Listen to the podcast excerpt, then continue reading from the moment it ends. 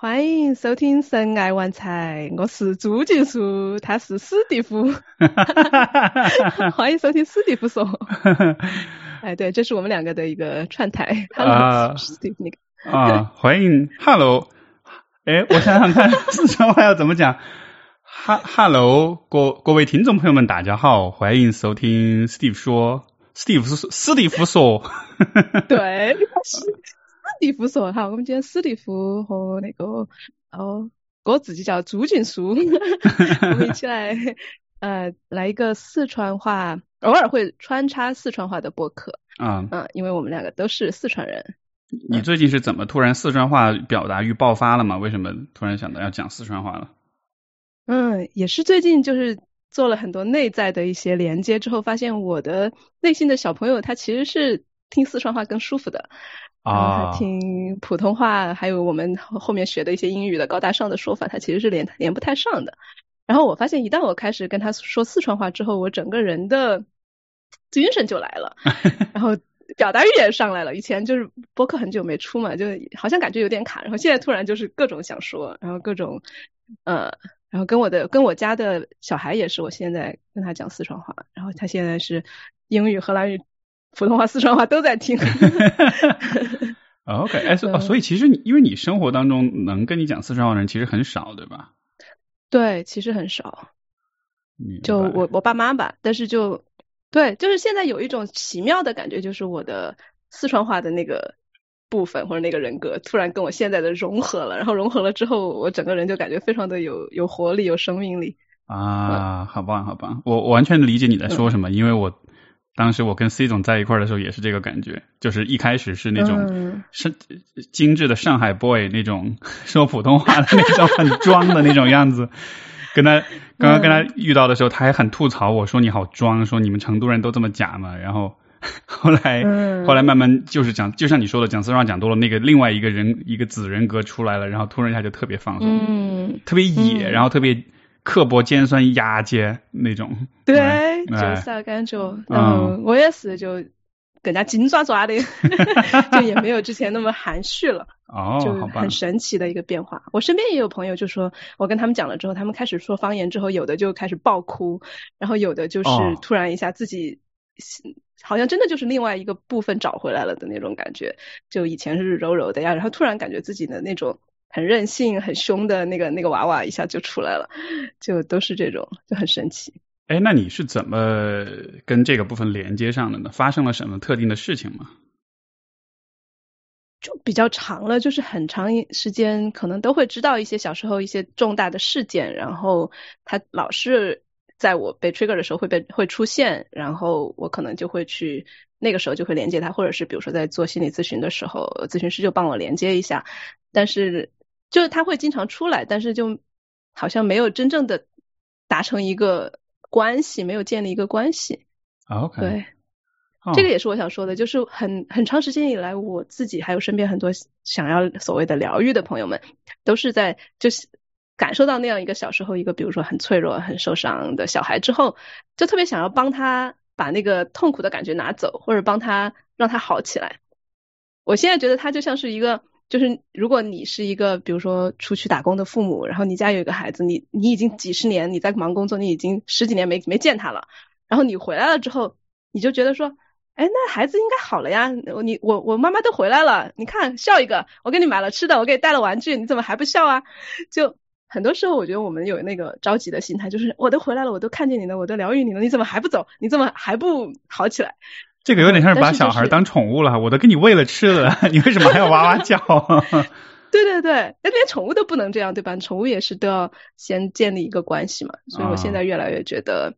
我就根本就不太会去想说什么时候那个小朋友真的会疗愈了，真的不再哭了。我更多的感觉就是，哎，我现在要跟他建立一个关系，就像是外出打工的妈妈终于回来了，可能要花个几年重新跟小朋友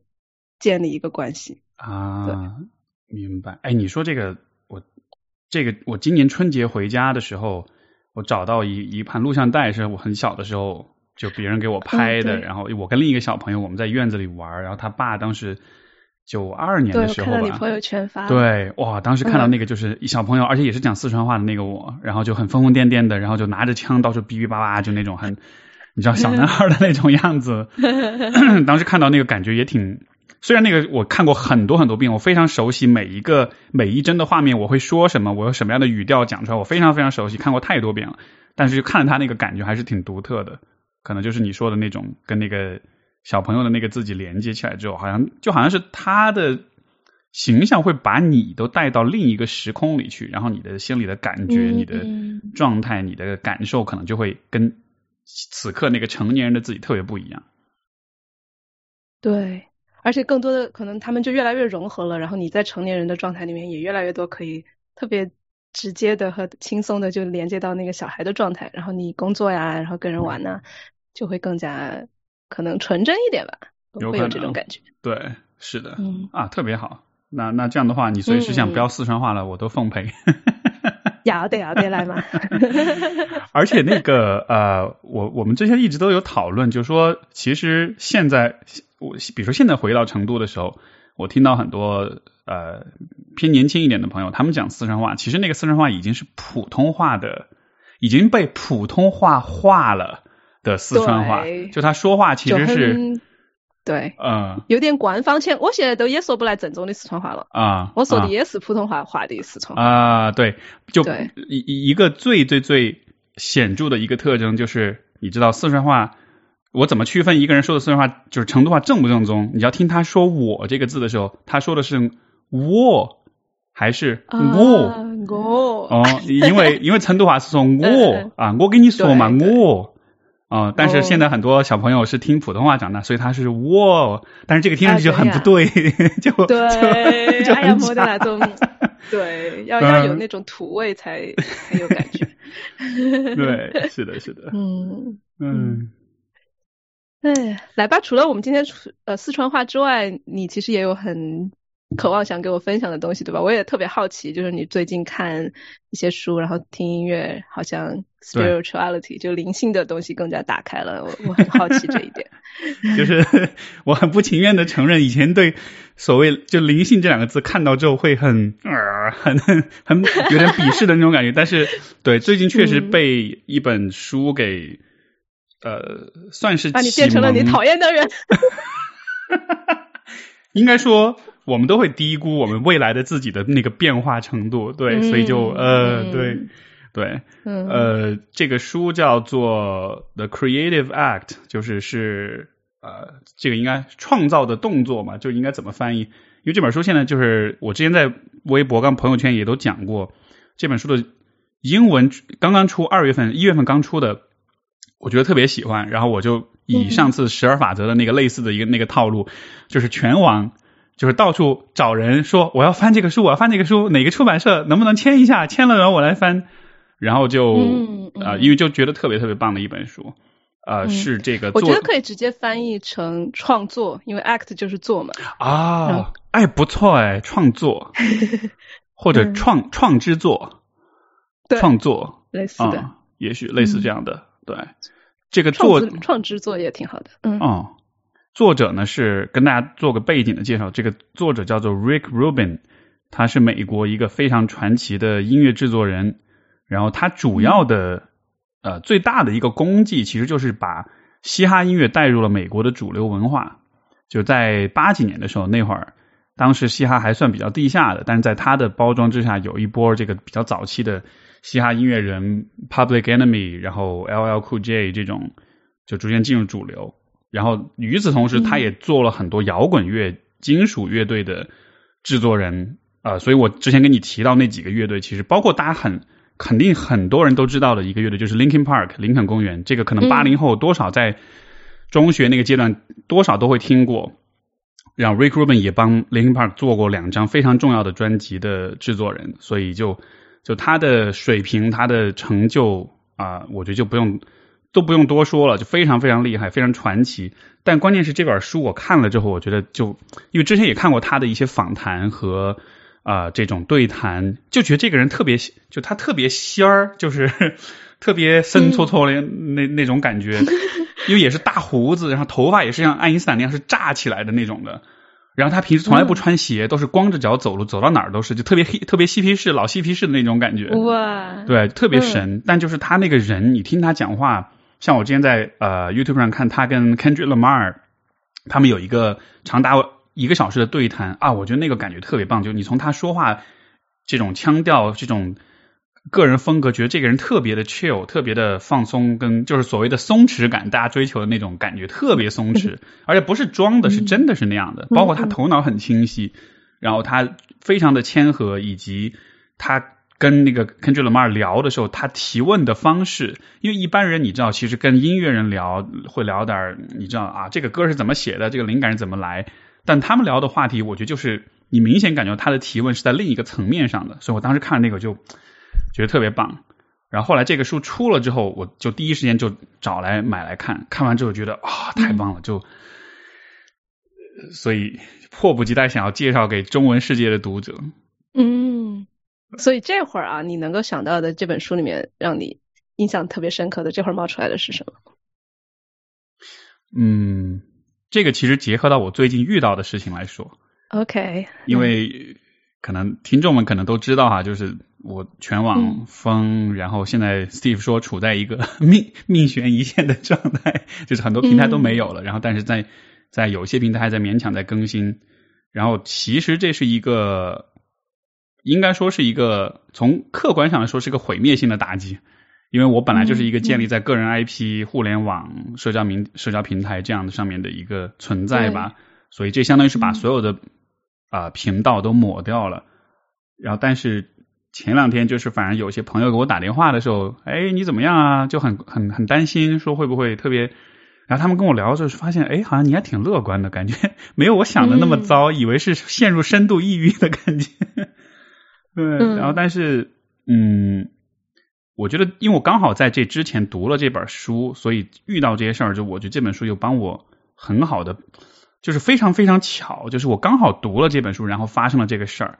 然后他，嗯，相当于让我在这件事之前就已经完成了一个心态上的转变，所以当这个事情发生了之后，肯定是有冲击，但好像是会会好很多。因为这个书里面他就在讲，我觉得特别重要的一点就是他说，呃，就是每一个艺术家或者创作者，就其实你是一个 vessel，你是一个嗯通道，一个通路。其实这个世界上所有的灵感，所有的创作。无非是通过你去呈现出来，所以他其实是把创作的灵感之源是置于人之外的一个更大的、更精，就是更精神的一个东西。然后艺术家无非就是很敏锐的捕捉到这些宇宙发来的信号，然后把它转换成某种结合他自己的天赋跟能力能够表达出来的东西。所以就对，我觉得这个 idea 就这个想法，其实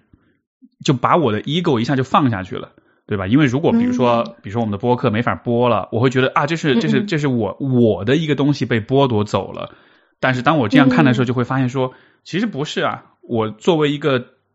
载体，作为一个通道，我依然存在。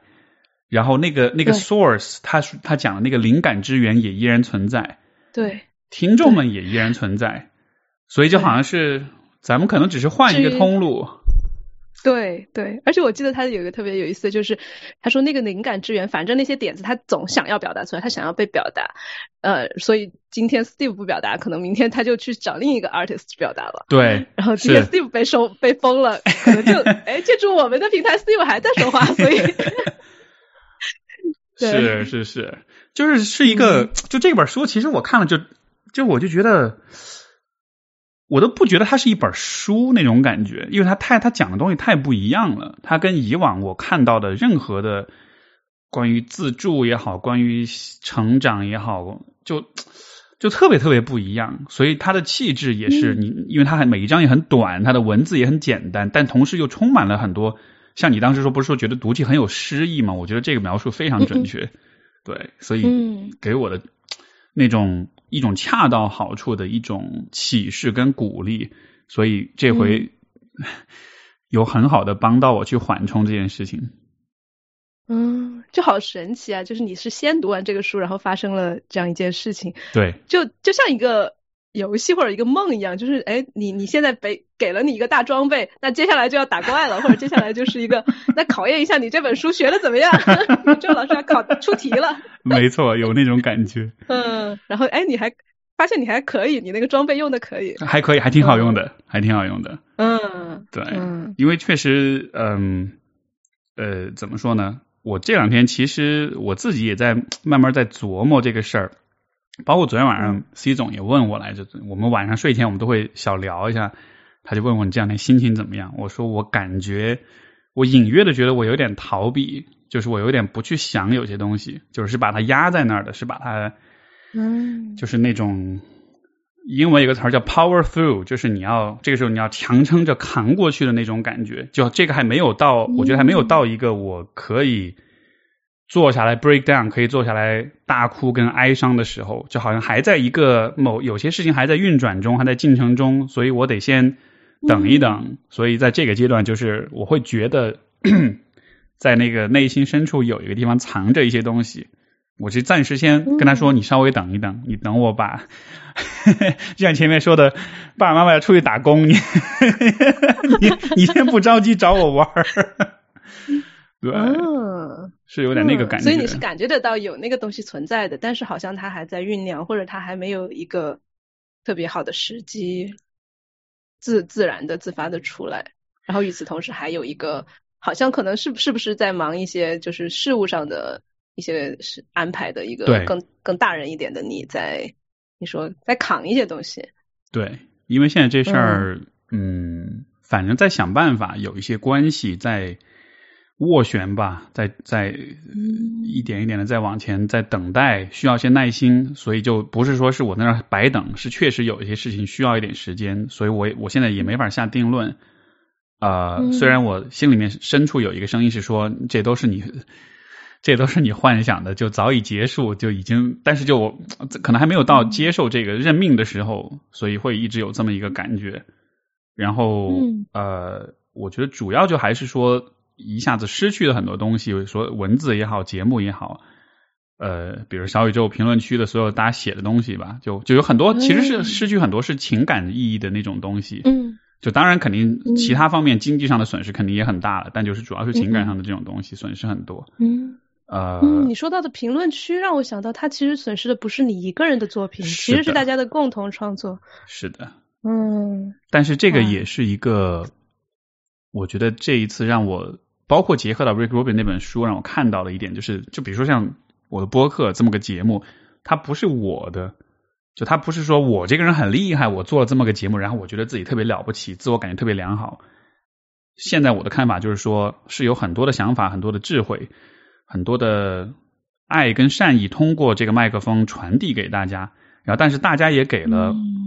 这个节目很多的回馈，就像你说这种评论区里面所有人写的东西，它其实是个集体创作的过程。就我是一个 art artist，按照这个 Rick Rubin 的标准，然后其实每个人也都是，因为大家都在说或者写或者想一些从来没有人想过、从来没有人表达过的一些新的崭新的一些东西，然后所有这东西汇聚到一起，变成了这样一个。就是我们共有的一个节目，而现在突然一下就没了，所以可能一下会有那种被剥夺和失去之后的那种怎么说呢？悲伤那种遗憾，或者是很痛的感觉吧。嗯，当然有，我我听到的都是有很多层，就是有痛的，然后有可能还在讨价还价。如果说就悲伤哀悼的一些阶段嘛，我觉得你可能还在去去争取啊，然后可能还在。我不知道有没有否认说啊，可这个可能还就抱有一一 线希望，但是又有那种 当又有绝望的，我觉得就是很很很复杂的一个事情，是非常非常复杂。所以说，你今天因为你之前有问过我要聊这个嘛，我说当然可以聊，但是我心里面还是有点忐忑，因为我也不知道会就实际上是什么感觉，因为确实会有一些很逃避的地方，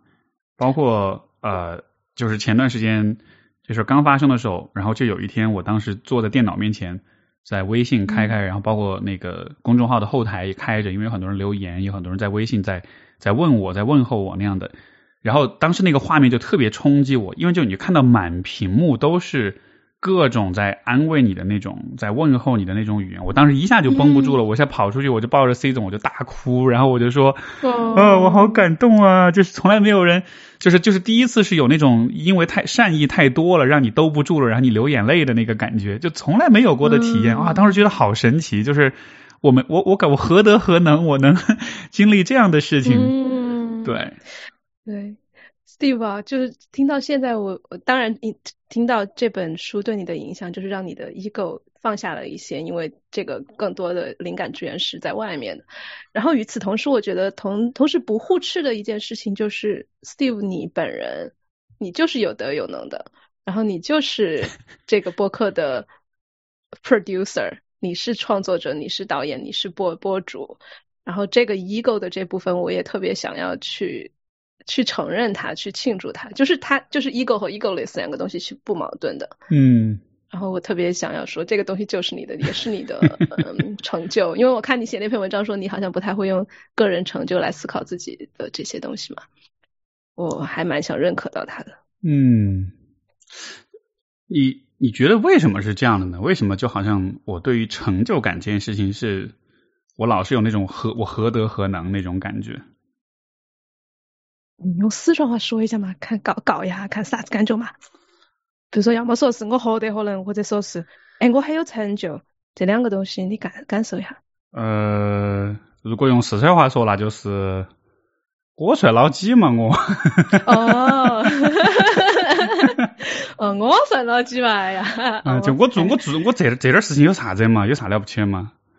就是就是有那种这么就没啥的那种感觉。嗯，你说那个话有没得熟悉的感觉，或者是有没得勾起一些啥子？比如说小时候你自己啊，或者周边的老师啊、朋友啊、父母啊这样子说。嗯，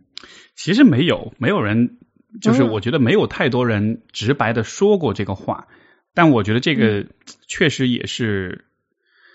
就是我们在成长过程中，如果一个小孩的内心心理活动是很丰富的。是很细腻的，他其实会想象出很多的东西出来。比如说，有些人看你的眼神，你虽然听不到那个眼神背后声音，但你自己会去给他配音。所以我估计我说的话是当时 配的一些音，虽然可能配的不准确，但是可能就时间久了就配出这样一个音。对，因为因为我不是那种会很招老师、同学，包括爸妈喜欢的那种小孩，又很很皮。然后很顽固，然后有很多很奇怪的，我性格脾气其实挺怪的，小时候，然后成绩也不是特别好那种的，然后很很调皮吧，所以就可能大家都觉得不好管，所以看着这小孩就都觉得挺烦他的那种感觉。嗯嗯嗯，所以你配了一些音，也算是一个，是不是有一点保护自己的那种，把自己如果真自己不算老几的话，可能就压低一点。这样对，这样的话就没人很很重视你，就好像就是一个很合理的事情了吧？嗯嗯嗯，那你要不要试试看用四川话，用你的话说，我我还是挺厉害的，啊，你还你还是可以，你还是，你还是可以，呃，比可以更更厉害的呢。哎，但是你不觉得其实四川话里面说说你还可你那个可以的时候，那个可以其实包含的就是是一种很委很隐晦的很委婉的说你真牛逼，就会有那样那样一个意思，就是还可以，其实意思是我想夸你，但我不好意思直说，所以有点那个，嗯，就是当我们说可以的时候，其实是带着崇拜的心理，哦，这个可以哦，可以哦，就那种感觉。哎，嗯，是。我我我会说你好凶哦，是有点凶。嗯，这个这个有点像是那种凶，就是那种态度脾气的那种凶。不，我我的意思，你知道四川话的凶有两种一种是暴力的那种凶，一种就是哎厉害。哦，就是嚯，凶得很。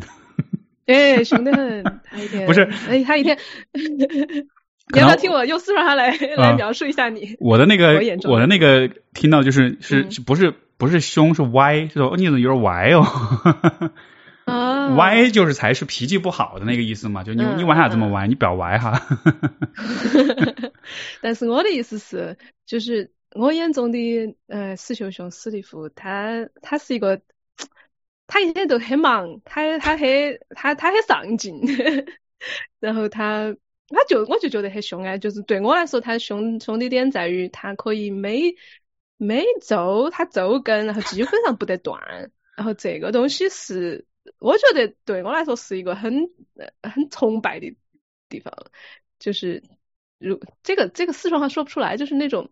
这我真心的啊，我觉得是有一种神圣的阳性的那种品质在你身上的，就是就是很简单，就叫坚持。然后这个东西大部分人其实是没有了。我然后但是你还我真的已经病入膏肓了。我听了你在说这些，我觉得哎呀，这个有啥子嘛？真的就是那种，这算啥？怎么办？我已经没救了，没治了。没有，这也一定是一种。我还很好奇，就是那种，哎，那有啥子嘛？嗯，他他是是是想把我的夸奖也好，或者评价也好挡一挡吗？可能是因为这个时候是被是被注视的，是被甚至是被评价跟审视的，所以这个可能是让我不安全的地方。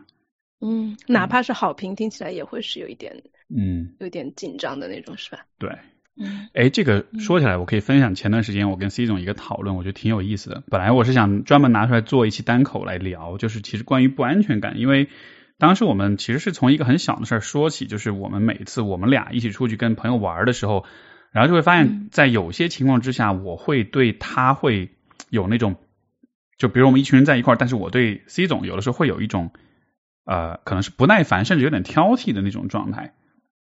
然后后来回去我们在聊这个事儿，就为什么是这样的。然后我就发现一个很有趣的规律，就是如果每一次我们是在跟一些我们没有特别熟的朋友在一块儿，我就会有这样的一个状况。但是有一些朋友跟他们在一块儿时候，我会特别放松，然后这个时候就完全不会有那种就是很挑剔的那个感觉。嗯，我才发现哦，这个还有会议将于，那我们等会儿时间到了，我们重新再连一下吧，就。这个好烦哦，没事。或者等一下，我我直接，你稍等，我直接把这个升级一下好了。他让我，不不，你不行，直接我试过的，就在会议中升级的话，它还是会断掉，你还得重新登一下才升级。嗯，待会儿可以升一下，没事儿。行行，那就先聊着。一下就好。嗯，对。呃，对我的一个猜测是，就是在不在不熟的人面前，你把 C 总当成了你的。extended part 就是延长的一部分，对，然后他的举止啊什么的，然后你的内心的那种自我意识，然后想要去表现的那些，想要比如说展现出更完美的那些东西，可能会延展到他身上。对，呃，就好像是这个时候，就好像是这个时候，我不太确定别人是不是真的认可和喜欢我的，我其实是不安全的。嗯，然后但是我的那个不安全的感觉。就好像我自己对这个不安全的感觉已经有点脱敏了，或者有点有点把它压到潜意识当中去了。但是这这一部分有可能会在对待他的时候会会侧露出侧露出来一点点，会变成一种对他的一种期待。就其实是理性上说是很没必要的、很吹毛求疵的一些期待，但是就会有这个现象。就我好喜欢“侧漏”这个词，就是它，它是那个心理学那个投射那个词的特，就是特别日常的一个用法，就是我们压下去的，然后就侧漏在我们的伴侣啊、我们的孩子啊、我们的父母身上，我们的傻逼老板或者傻逼同事，我们我们全是我们自己侧漏出去的东西。是，嗯，对，嗯。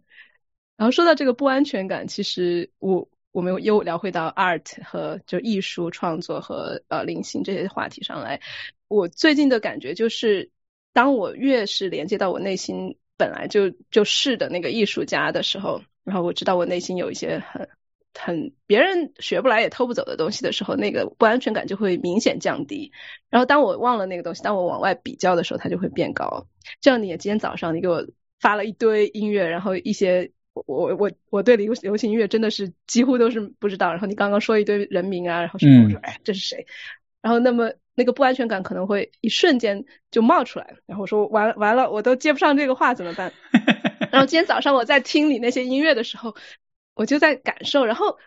我我一转眼，我发现我的孩子在桌子上把我们桌上的那个郁金香花一半一半的撕下来，然后在桌上拼了一个特别漂亮的一一个花瓣的一个一个艺术创作。我一下就释怀了，我说每个人都是艺术家，我不知道那些那些音乐人又怎么样。然后就是那那一个花瓣紫色的在桌上，那那那个感觉一下子打动我特别多，就是。就是我们生来就像我孩子一样，他现在一岁多一点，生来就是那样一个艺术创作的人。他在家里面用那个蜡笔画画，然后画到纸外面去，然后到处乱画，就那种感觉特别的让人自由。然后我经常就跟着他一起，就找回了我我自己的艺术家的感觉。然后包括今天早上我们吃一颗牛油果，然后只是简单的牛油果加上呃初榨橄榄油，然后盐和胡椒，就这么四样东西，我吃到真的是有那种高潮的感觉，就是天呐，我的世界怎么这么美好？就是 脂肪加脂肪就怎么 这么好吃？然后 然后就是会觉得那个本身也是一种，就是你说到的灵感之源呐，或者自然之源，它结合在一起的那种，它天然就是一个创作。所以当每当我越想到这些东西的时候，然后外界的那些很多呃，比如说挣多少钱的数字上的比较啊，或者是一些呃，你你你录了多少期播客，就是各种可以比的那些那些标尺就完全就退散了。就所以这个是艺术和创作至于我的灵性的一些启发。嗯，你说这个也是我就是从这个呃《Recruiting》这本书里面。啊，我觉得真的是得到特别特别大一个启示。其实就是说，每个人他就他第一章就说嘛，每个人都是创都是 creator，每个人都是创造者，每个人都是艺术家。艺术家不是一个你的作品被放在博物馆里展览了那才算艺术家的。当你在创造一些东西的时候，当你创造一些从来没有产生、没有存在过的时候，你就是艺术家。所以从这个意义上来说，你哪怕是一个听众写评论区写一篇评论，对吧？但那也是一种创作。而且，对，呃，沿着你刚才说这个，我觉得有一个特别重要的点，就是因为人不是都会比较嘛，而比较之后我们都会自卑。就像比如说你刚才说你，我说一些音乐人你没有听过，其实这种感觉我在生活中特别特别多，因为我对流行，因为我听的其实是很小众的东西，我对于主流的大众的一些大家都知道的东西我也不知道。这个事儿，C 总经常还嘲嘲笑我，他随便说一个什么啊，你这个也没听过啊，你那个都不知道，然后就经常被这种事情轰炸，然后。但是就是这种比较和这种自卑，我就发现，如果你换个角度来说，其实就是大家都是这个整个宇宙的灵感之源的一种通路的话，当你听到另一个人创作的东西的时候，不管你有没有听过，不管你熟不熟悉，不管他能否抬高或者拉低你的身价，但是就好像是你也通过他去连连通了那个 source 那个那个灵感之源，所以所以那对你一点都不亏，那反而是一种。就是你也在创作，你也通过别人的创作，更多的了解到了那个给你提供灵感的那个、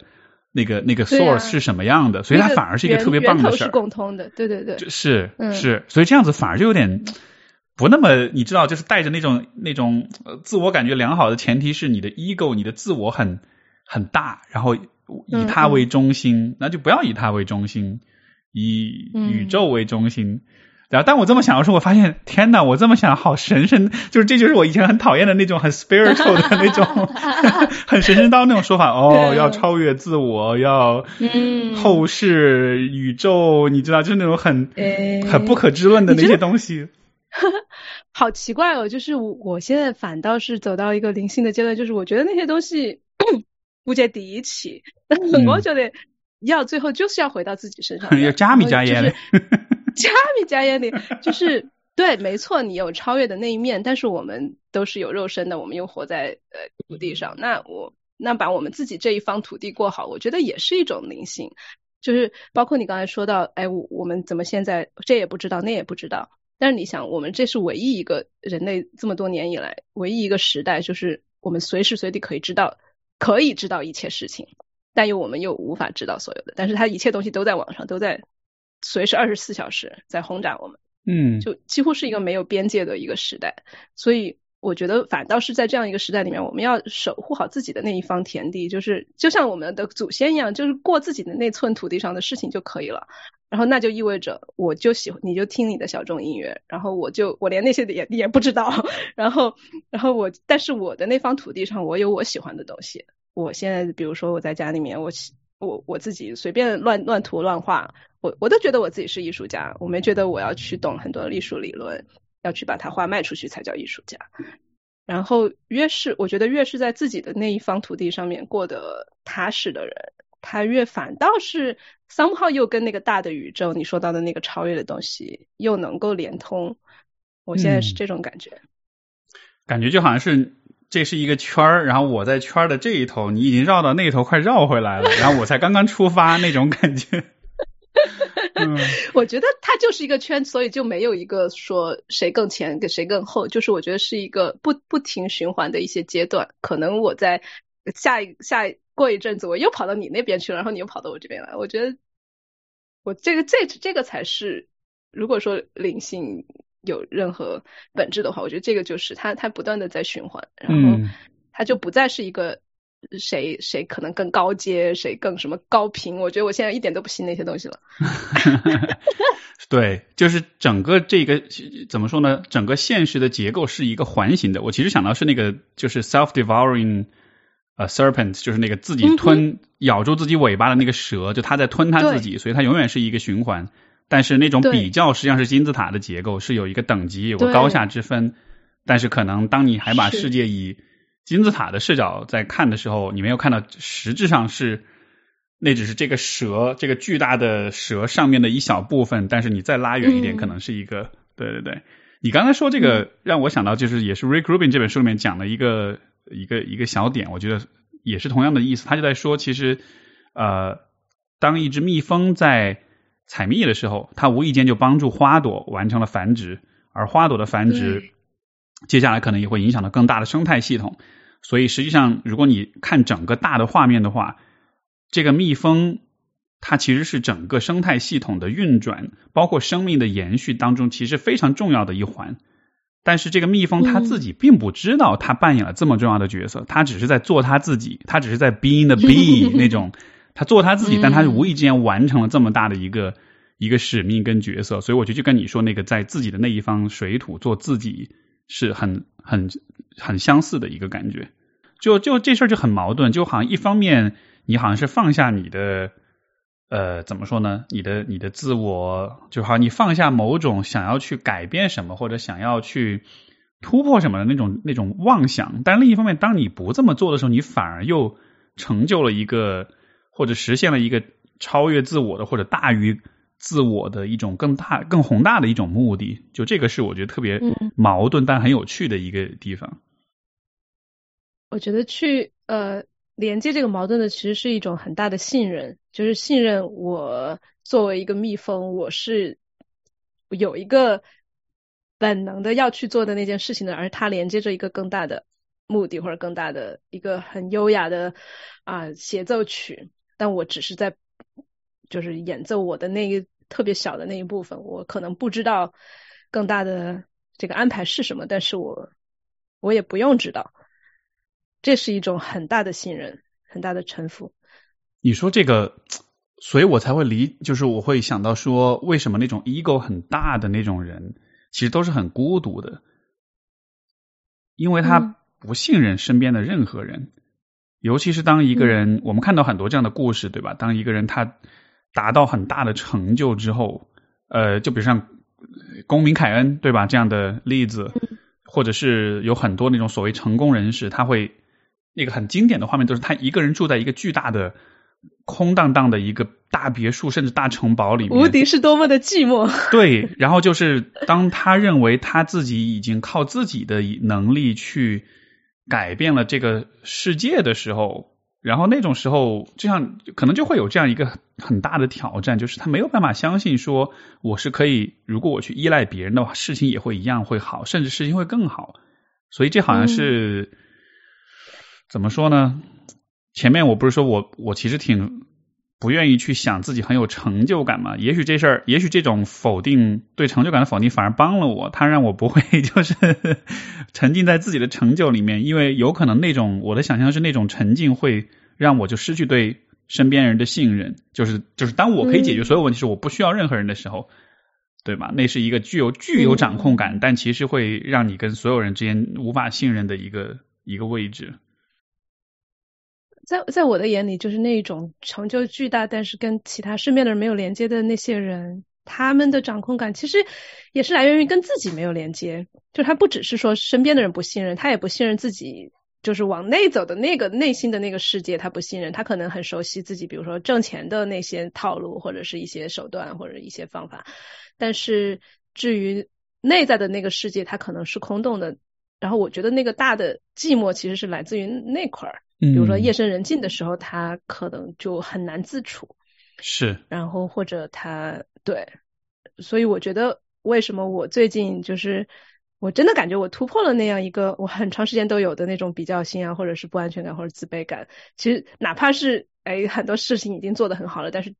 底层总会还是有那么一点点那种那种东西。但是我最近感觉它真的是在越来越消散了，就是因为我越来越相信我自己内在的那个世界了。然后尤其是我这一年以来都在跟我的梦呃。玩，然后跟他连接，就是我每天晚上的梦，我都可以把它记下来，然后记得很清楚，然后我写下来或者画下来，或者是把它用用舞蹈舞出来，或者是用各种用用琴弹出来，我就把我的梦和我的现实，然后不断的编在一起。然后一开始做的时候，这个感觉做的很做作，或者是很不知道他在说什么。但是现在将近一年之后，我觉得我每天晚上梦都会非常清晰的以各种各样的不同的方式来表达同一个主题，就是。你要相信你自己心里面那个空间特别大。比如说我昨天晚上的梦就是梦见一个像俄罗斯方块那样的游戏，就是它可以不同不动各种排列组合那种方块到处掉，但中间它有一个地方是空的，然后那个空的地方它在整个的图里面，不管哪个图怎么变，它会在恰恰好在那个整个图的重心里面，就是感觉到特别的和谐的那个位置。然后不管图怎么变，它也在跟着变，但是它那块是空的。然后。我我会瞬间就想到，那是我内心的那一个空间，就是它会，它可能会随境遇境况而动。就比如说，我如果最近想要更加努力啊工作一点的话，它可能是一个更加阳性的、更加想要去做事情的能量。但是我内心的那个东西，它还是在在的。然后当我跟小朋友玩的时候，它可能是另外的一个俄罗斯方块的图景，但是我内心它又是在中中间间，它又是在最。最和谐、最重心的那个地方，然后，所以我每天晚上的梦不停的、不停的都是以各种各种形式来给我讲这一件事情，然后我就越来越就是自信，它不是一个说什么打扮漂亮就是自信，就是我越来越相信自己内在的所有的那些信息，然后它也是跟那个灵感之源来连着的，然后它每天晚上通过梦的方式传达给我，然后不断不断的给我确信，然后那种感觉太棒了，就是我再也不需要外在任何的东西来。认可我了，不管是挣多少钱，还是别人给我表扬。我以前很长时间都特别想要我爸夸我一句，然后慢慢的，我梦里面很多出现的男性角色都在做同样一件事情的时候，我就哎，好像那个也不重要了。嗯啊，你刚才说那个，你说那个梦，那个俄罗斯方块里居然有个空间，我想到那个空间，我不知道为什么好感动啊，就是会有一种很触动的感觉，可能也是因为我或者每一个人。也都有那那样的一个空间，但是都有的。可能我们最开始遇到这个空间的时候，我们可能有点不知道拿它怎么办，因为这很矛盾，对吧？空间就是空，意味着你可以把它解读为是一种缺失，一种缺少了一点什么，像是要去把它填满。所以空是一个让人感到不安、让人感到怀疑、让人觉得。我应该从别人那里得到一点什么，去把就好像填满才是一个圆满的状态。但是，嗯，当你在说这个空间的时候，好像那个空才是它的，就好像蜜蜂之所以是蜜蜂，那个空那个才是你应该有的一种本质的一种样子。所以，就又是一个非常非常矛盾的一个非常辩证的一个关系。越是空才越是你，越是填满的话，其实越不是你。嗯。而且在这个空里面，你其实又是有可以有所作为的，可以有所，你甚至可以去有欲望，可以去有有占有，然后但是你又知道你内心那个空间又是无比无比的大，你再多的东西都都大不过它，你占有太多东西都不及它有力量。对。然后那份笃定，他就再也不会因为外界的那个方块它的形状的变化而而而受影响了。而你说这个，我觉得又。呃，让我想到就是 Rick Rubin 这本书，它里面有一个部分啊，他专门讲这个问题。他就说，当你想要从怎么说呢？灵感之源去汲取内容的时候，你必须先让自己空。如果你已经有了很多的预设，你已经有了很多自己先见呃，就是先入为主的想法的话，你其实就那些信号就进不来。就好像是你是一个创，就是作为一个创作者，作为一个表达，作为一个艺术家，最理想的状态是你让自己空，这样子那些信息才能进来。它里面有一句话，他就说：“Create an environment where you are free to express what you are afraid to express。”就是创造一个能让你表达那些你害怕表达的环境。包括这本书最开始那一句话也特别打动我，他就说是创造，嗯，那话是怎么说？我翻译一下啊，他就说，就是目标不是要去生产制造艺术，而是要让自己进入到一个很美好的状态里，然后在这个状态里，艺术变成必然的一种，就是不可避免的一种结果啊！我就觉得。其实就好像是像是给你刚刚讲这个，就像提供了一种理论上的一种解释或者一种一种印证，就是那个空的状态好像才是怎么说呢？至少作为一个表达者，作为一个创作者来说，那那才是对的。那个满的状态其实不用追求那种那种样子，因为那样子的话你就没 法接受到这些。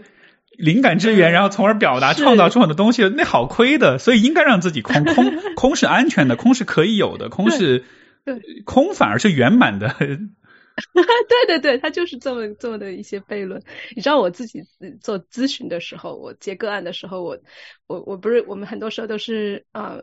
这种视频嘛，然后别人就看不到我的手在干嘛。其实我就手就摊在我的大腿上，我我是做的这样一个姿势，然后我不断这个姿势就是提醒。呃，就是双手摊开向上，然后这个姿势就是提醒我自己说，我其实可以把自己放空，然后做给人做咨询、做疗愈的，其实不是我，是有更大的智慧和更大的一些灵感来的，所以我不需要去想特别多怎么回。有时候我真的就会就会在那儿沉默一会儿，我就接接一下，然后真的会想到一些，会来一些我自己可能想不到的呃一些问题也好，一些一些一些提点别人的一些点也好。所以我这个，我觉得这种两手空空摊开向上，这种信任和接纳，呃，源头或者是哪里来的信息的这种状态，作为咨询师也特别好用。没错，这个是这是所谓的临床智慧嘛，就是 clinical wisdom。这个以前我导师我读研的时候，当时他们也说过这个，那会儿我没什么感觉，因为他们说那个是一个，就你可能做咨询做久了之后，一开始你可能是很依赖于。一些理论，包括咨询的面谈技巧啊、方法呀什么的。嗯嗯。但是时间久了之后，很多时候就会越来越多有那种灵光乍现的时刻，有那种突然一下，就好像是你都不知道是哪儿来的一个一个念头、一句话。然后，但是我也是，就是随着经验的积累，慢慢的现在就发现，有些时候，当我来访说了些什么话之后，我都不是去分析，而就是那个第一瞬间，我突然冒出来一个念头，我觉得你可能是怎么回事，或者你是不是在想什么什么？一说出来，然后。啊，真的是，然后一下子就，你知道那一刻，大家就一下就连上了，就有一种我们几乎没有说话，但是我们特别懂彼此当下的那个感觉，这个这个感觉就真的，呃，对，确确确，真的是要去信任那个信任那个东西。就是有时候，比如说我有一个个案，他来了，他其实是讲工作的事情，但是我脑中就是忍不住的想问你想不想要孩子，然后听起来特别没关系，然后没关联，然后我就。就就我就把他，我信任那个声音，我就把他问出来了。结果结果整个全导导向一个完全不同的地方，然后走的特别深。对，所以我会越来越信任这种不知道哪儿来的声音。嗯，哎，你说关于信任，就是我还想分享一个，因为我开始不是问你嘛，最近有一个那个 HBO 的那个美剧，就叫做《最后的生还者》，然后呃，就是这个剧我看了之后，我觉得特别特别打动我。当然不光是因为。它的制作啊、拍摄啊，包括这个，它本来是从一个游戏改编过来的，但是我觉得它当中其实传递的一种，我觉得跟以往很不一样的东西，就是有关刚才说这个信任的。因为这个电影它的呃背景呢，呃这个电视剧它的背景其实就是那种你知道末日生存，然后有一天人类被一个一种病，其实不是病毒，是真菌给侵害之后，大多数人都变成僵尸了，然后少数的人存活下来，然后这讲就是一个是末日生存的一个故事。呃，但是这个故事和，因为我不知道你你平时会看那种就是末日呃僵尸类的那种电影，你看我还挺喜欢看僵尸类的，对吧？呃，或者是末日生存类的吧，就是当人类有一天毁灭了，像比如说最早的时候像什么未来水世界，然后最近一些的，比如说像那种就是 Mad Max 那种呃这样的一些片子，然后你就会发现其实大多数这种末日生存的电影啊，它到了最后，它都会它构想出来的世界，人都会在没有了法治、没有了法律、没有了政府之后，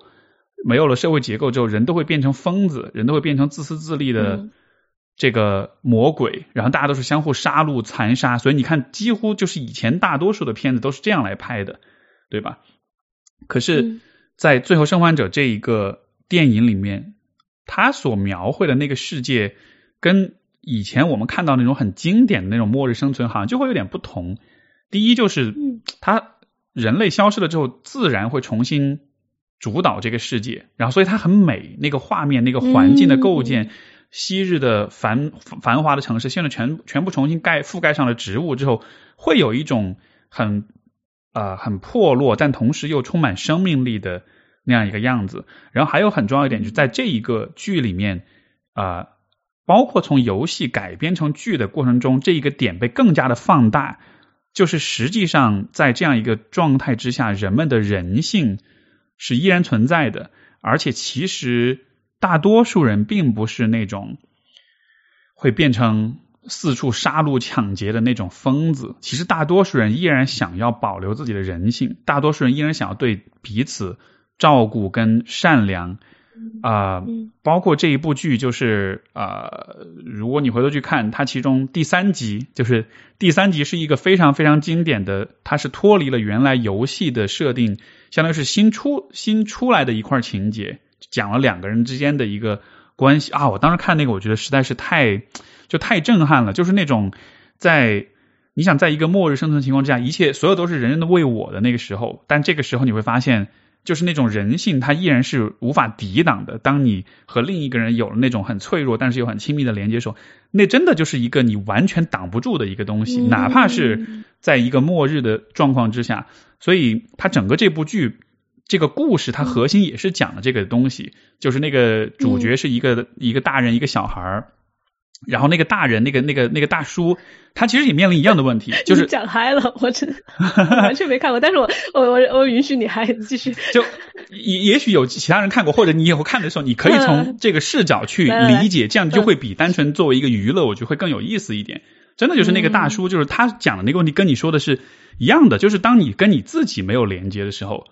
你看，你就看不到你身上的那个人性的那个部分，而人性其实就是包含了一种信任别人、照顾别人，也信任说我去照顾你，你也会照顾，我们会都越来越好。就是，嗯，经典的末日电影里面其实就包含就是一种人性的信任的丧失，信任丧失，人性就没有了。但是好像在这个片里面，你看到的其实就像是，好像是重新把这个部分给至少在荧幕上呈现出来，就不再是那种大家都是人人。人不为己，天诛地灭的那种感觉了，就好像有了一点说啊，我们还是愿意，嗯，这个救一救彼此，合作，然后信任，然后我看了这个就，反正那种触动挺大的，因为我觉得，我不知道你会不会有这种感觉，就是其实今天的世界里面，这种信任，这种是岌岌可危的，而且是有很多很大的、很很宏大的力量在在破坏、在威胁他的。对吧？不管是从国际的角度，还是从一个社会的角度，还是从身边就是可能人与人之间的角度，我觉得有很多很多的呃事情在诱惑着我们，不再去相信，不再去信任。嗯，我我其实有被你安利到这个剧，然后你说到的那个末日场景，还有这种信任，让我想到一，我会很推荐你还有听众去看一本书，叫《Human Kind》。就是它是一个双关，就是 human kind，既是人类的意思，又是人其实是善良的啊。然后他是一个荷兰呃历史学家，呃去去就是很多人我们的呃故事都是人性恶，然后包括你说到的，比如说那些啊飞机灾难落到落到岛上的人，后来互相杀呀，互相吃啊什么的。然后，但他去。了解历史的时候，发现其实那种就是什么荒岛求生的那那，最后他们会发展出来一个非常健康、非常互助的一个社群，就往往更多的是这样的例子。然后中文的台湾版的译名特别的厉害，也是一个双关，叫仁慈，就是人人类的人，慈祥慈祥的慈，就 human kind 和仁慈。这个书我觉得很厉害，嗯，我没有记错的话，我好像有这本书，我还没有看，但是这本书好像它的。中文的翻译是叫《善者生存》，哦，不是不是，那是抱歉，我说错，那是另外一本书。但是就对，但是这个观点，这个观点我是很熟悉的，就是我我听说过这不止一本这样的书，它这都是表达这个意思。就是以前大家说适者生存，适者生存意思意会意意味着弱肉强食，对吧？包括社会达尔文主义。但其实人的生存是建立在广泛的合作跟信任之上的，所以实际上我们在基因当中，我们在人性的呃本能本能的倾向里面，其实是有这样一个去信任和互助的部分的。这个部分是在以前的历史当中一直，我觉得一直是被忽略，甚至是被有意的掩藏的一个东西。我觉得对吧？他有那种可能政治的意图在里面，所以他对对对对把这个部分藏起来了。我我我甚至会觉得，最终它历史到底是什么样，人性到底是善还是恶？我觉得没有可能没有办法被科学或者历史学家证实。结果就变成了我们每个人要做的一道选择题，就是你选择什么样的信念，你到底是相信这个世界上呃大部分人是 OK 的，然后是可以在大部分的情况下是可以帮助你的，甚至是可以呃你可以接受大家的善意的，还是说你选择另外一种信念？对，我会相信这种信念会。会让你看到完全不一样的世界，然后让你体验到完全不一样的人与人的关系。所以那种末日生存的电影，我觉得也是一个很好的思想实验。就好像是说，现在一切都清零了，现在我们是要重新开始选，我们接下来想要构建是一个残忍的弱肉强食的世界，还是一个互助的信任跟呃有保保留人性的一个世界。然后，当然不同的电影、不同的作品，它当中也会。告诉你他的思考结果，就是有些思考就是我们就是要走走向堕落，然后我们没有那个足够的自律和那种道德觉悟去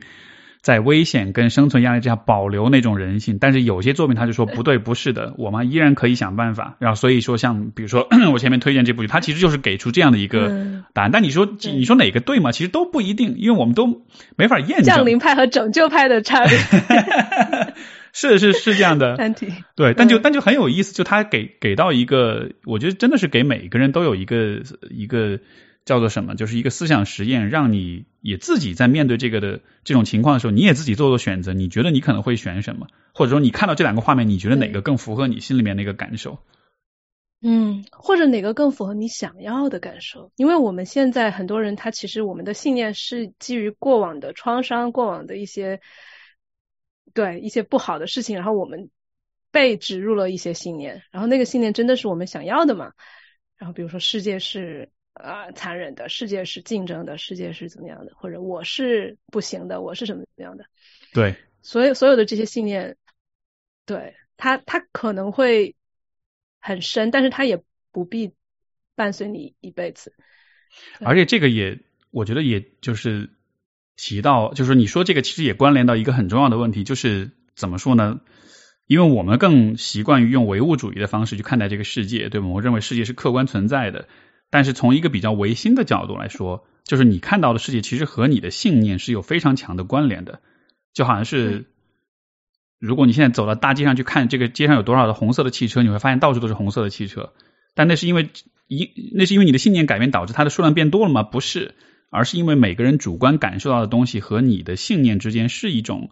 相互映射，甚至有一种自证预言，或者有一种对相互成就的、相互确认的这样一个过程。所以，当你看到的是，比如说你认为这个世界很糟糕，你很绝望，那可能是因为你抱的信念本身也是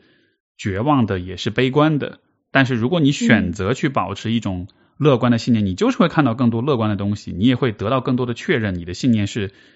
或许是值得坚持的，就就就是它两边都是一个自我强化的一个循环，对，对，所以就在这个意义上，好像选择自己的信念，选择自己的视角，其实就会变得非常的关键，因为这可能是人面对世界的那种无力和那种渺小，这种绝对的力量悬殊之间，你唯你几乎可以说是你唯一，也不是唯一，但是少数几个你可以做的选择。而这个选择的，虽然它很渺小，它只是一个人的选择，但它反过来，它又在某种意义上，它又可以改变世界。就可能不是客观意义上的改变世界，但它至少可以改变你眼中的世界，包括你身边的那些人眼中的世界。是是，但同时这个选择其实是挺难去做的，尤其是我现在不太相信我们的就是浅层的那个潜意识可以做这些选择，就是哪怕我们想选这个，然后我觉得更。更强大的冰山下面的，就是海面下面的那个冰山，是我们潜意识 他们做的选择，才是大 boss 的选择。我们想选，比如说每个人都想选，我要自律，我要去什么呃吃吃健康一点，我要早睡。可是人家底下那个潜意识他不那样选，你就还是早睡不了。嗯，所以我现在会会越来越觉得，我我现在越来越相信荣格说的，就是除非你把潜意识变到呃冰山上面，变成潜意识，那。你的一生都会被潜意识所控制，而你会管它叫命运，或者你会管它叫业力，你会管它叫 各种各样的神神秘的东西。啊，那它其实就是潜意识在在帮你选。嗯，你说这个我比较深的体会就是前面讲那个关于那个就是安全感不安全的那个部分，我觉得可能说呃，就是潜意识是描述的一种方式，另一种方式其实就是当我们很习惯了某一些。感受某些动机、某些想法的存在的时候，我们会把它变成像是你每天生活的一个，像是像生活当中的一种背景音乐，一种不被你注意到的一种预设的、默认成立的一种条件。嗯，然后这个条件的存在，它就会在无形之中去限制你，就好像是说，呃，什么规则是最可怕的？不是那些限制你的规则，而是那些你意识不到存在的规则。那些规则是你最难打破的，你甚至都不知道它。以怎样的方式影响了你？对，对，这也是为什么我会觉得，比如说梦啊，或者是你自己在生活中多留了一点空间，就说回那个空，留点空的东西，然后让让你的潜意识也好，让那些无意那些你没有意识到的规则也好，有机会冒出来。然后冒出来之后，你就至少更接近它了。然后你接近它了之后，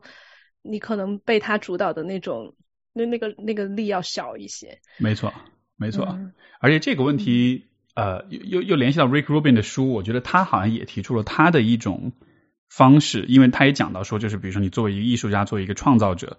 啊，你肯定也会受到，比如说你的潜意识、你的生活经验，所有这些已知或者未知、意识到的和没有意识到的规则的这种限制，所以其实你也，呃，怎么说呢，在一定程度上，你也并不真的自由，或者你也并不真的是内内在那个部分是真的是空的。但他说，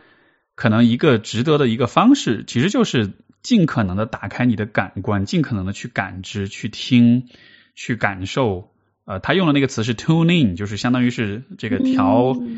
呃收音机，然后要要刚好要调频，刚好调到那个对的地方，那个声音才能对得上。他就说你要想办法去把你的感知调节到一个刚好能接收到这个宇宙之宇宙信号的这个调频上面。而在实践当中，这可能就意味着啊。就你真的需要在任何情况下保持一种呃非常非常敏锐跟打开的一种状态，包括不去错过那些很微妙、很微小的，甚至可能是你觉得不合理的那样一些信号，而是充分的信任说，如果这个信号我真的去把握的话，它真的有可能就意味着什么，或者把我带到一个什么地方。嗯，他说这个点听上去很玄乎，但是。他他讲过一个故事，我觉得非常非常牛逼，就是我要我前面跟你说的有一首歌的那个故事，对，嗯，呃，这个因为这个 Rick Rubin 他做他制作的这个乐队，在九两千年前后有好有好多这种摇滚跟金属的乐队找找他做制作人，其中有几个是我特别喜欢的，一个就是 Linkin Park，还有一个叫做 System of a Down，然后那个也是另外一个很另类的，这几个人是来自亚美尼亚的几个人。但他们在美国后来把这种另类摇滚做到了非常主流，在当时很火的一个乐队。然后他们当时有一首我特别喜欢的歌，叫做《Chop Suey》。然后，嗯，这首歌大概是讲，就是人在被很多的 abuse、很多的伤害了之后，他的那种情绪是那种带着很多的怨念、很多的愤怒，也带着很多的那种。恐惧跟脆弱的感觉，他其中有有他一开始那个 verse 有一段词，他就说拿拿起拿起拿起刷子往脸上上粉，就大概那么一个意思，意思就是说你被打了，但是你要把你的那个伤痕给挡住，有点有点跟家暴有关吧，就是有这种他他用这个来代表 abuse，然后所以那首歌就是有这么一个部分，然后嗯，但是当时这首歌在这是 Rick Rubin 他自己讲的，就是他们当时在创作这首歌的时候，他第二段。Chorus 唱完了之后，就是会有一个过渡，然后那个过渡的那个阶段，他们就怎么都想不出来这一段要写什么词。然后 Rick Rubin 当时就告诉他们说，因为这是他的创作方式，他就说因为他当他们当时坐在一个房间里面，周围有很多书。他说你随便找一本书，然后你随便翻开其中一页，然后上面你看到的第一句话就是这就是这一句的词。然后我我我我我先放一下这个歌，我给你有一个 context，就是那这一句词是放在什么地方的。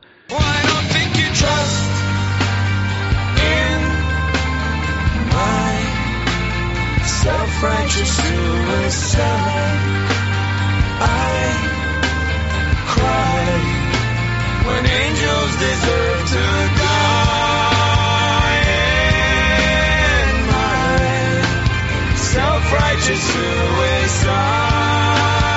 I cry angels deserve to die.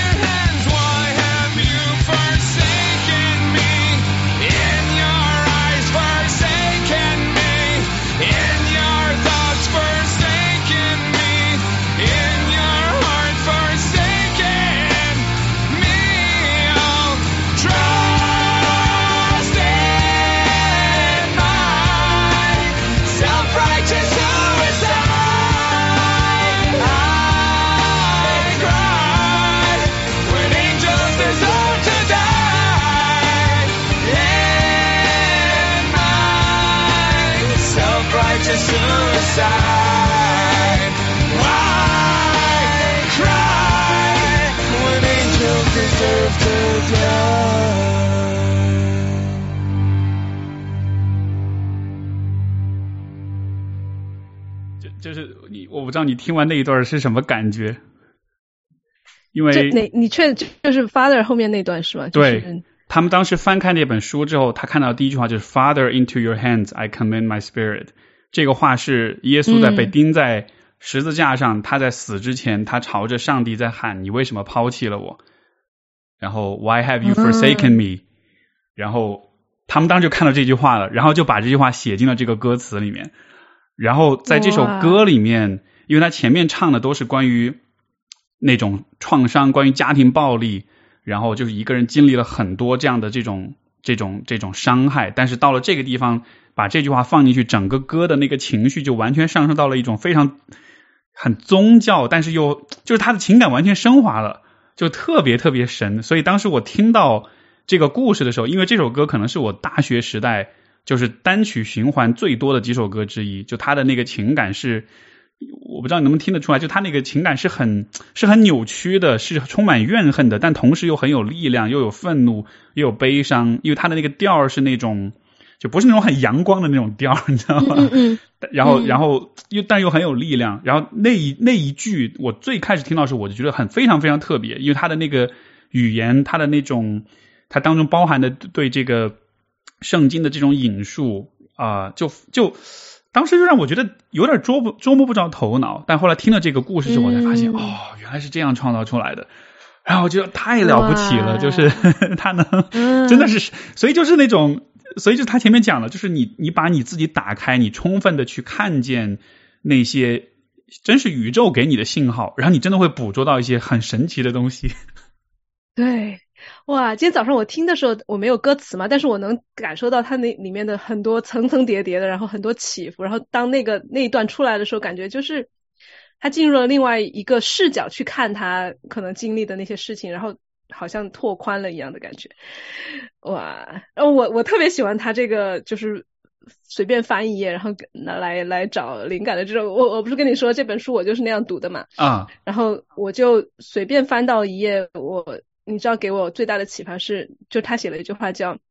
如果你的作品里面有五个错误，那他就还没有完成；但是如果有八个错误，他可能就快完成了。”怎么理解？我没我还没看到这个部分。就是我就是随便翻，他在很后面。啊。然后他我的我的我的想象就是，就是你前面说到的那个，我们要要去信任那些声音，而不是说，哎呀，这个这个没不好吧？就是其实他是我们每个人，尤其是艺术家创作者。内心都有一个批评家，OK，都会说这个不行啊，那个不好，尤其是我们自己的东西做的像屎一样或者怎么怎么样，总会有那样一个声音，而那个声音其实是阻碍我们真的去打开去接收的最大的一个一个声音。然后，所以我理解就好像是这个错误越是不是就是说这个错误越多，实际上才越意味着它是一种没有经过你人为的修饰和这种优化所留下来的一个很很真实的一个，甚至可能是很原始的一个状态，是是这个意思吗？可以这样理解，然后我的理解是啊，就每个人的可以都有不同的理解。我的理解是，尤其是我自己有那样一个批评家，可能有时候有那个完美主义，就是觉得啊，这个东西，比如说我的一一个作品，我要改很多遍，然后到最后，最后还是有错误，怎么怎么样。嗯。但是他给我到给到我的就是一种自由，就是啊，如果有五个错误，那说明你还在完美主义的那个线，你你还没完成。如果八个了，你已经已经错的不行了。对。那就。他我我记得是他还是谁？应该是他。他写到他说他写东西的时候。他甚至嗯，那个电脑会给他 auto correction 嘛，就是自动自动修改他写的错。然后他读的时候，他说我偏不改，我我明明我写的那个错，我觉得更能表达我那个意思。对，他是他是说他特别喜欢自己发明一些词，然后那个对对对，Word 会给他修，他就我就不纠正，我就 我就不纠正。对对对，他你知道我我看到那句话的时候，我把它应用在了我自己的呃做个案的过程中，因为作为一个咨询师，我觉得你可能也会有有时候会有那种害怕搞砸，害怕。把人家对吧？人家找那么新人找到你，你可能还是会有发挥不好的时候啊，或者是没没没聊出个什么来的时候，就是那种搞砸的瞬间是很多人害怕的。然后包括我的社群里面也有很多即将想要当咨询师或者教练的那些人，他们就很害怕说自己还没准备好啊，我可能还会犯错，我把人家人家弄坏了怎么办？然后 二次二次创伤怎么办？然后我觉得这句话，我我把它。呃，是就改变一下，就是如果你搞砸了五次，你还不是一个够格的咨询师；但是如果你搞砸了八次，你可能就是了。哎，你说这个挺有意思的，我这个也是我前段时间在呃，我也是自己在工作上，我再去体会、再去重新理解的一个事，就是关于犯错。因为我之前有两个啊来访，就是怎么说呢？这个咨询的过程不是很顺利吧，或者出一些问题这样的。然后其实我之前也会有那种有点怕啊犯错，包括犯了错之后，你知道就会人就会不安全，而在不安全的时候，其实我们的本能反应可能就是去掩饰、去纠正、去呃怎么说呢？试图让一切显得没有那么糟糕那样的。然后，但是我我我之前就做了一个尝试，就是我就跟对方说我犯错了，而且其实我犯就是我可能。就是第一，咨询师肯定会犯错，因为我们没法了解每一个人是，就是第一，犯错是必然的，会发生的。嗯嗯。第二，我在犯错之后，我也会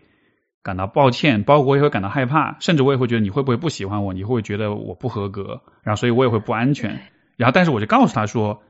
你看，其实我会有这样的感受，因为我也是个人，所以说，当然我是借助这个机会去告诉他说，所以我相信。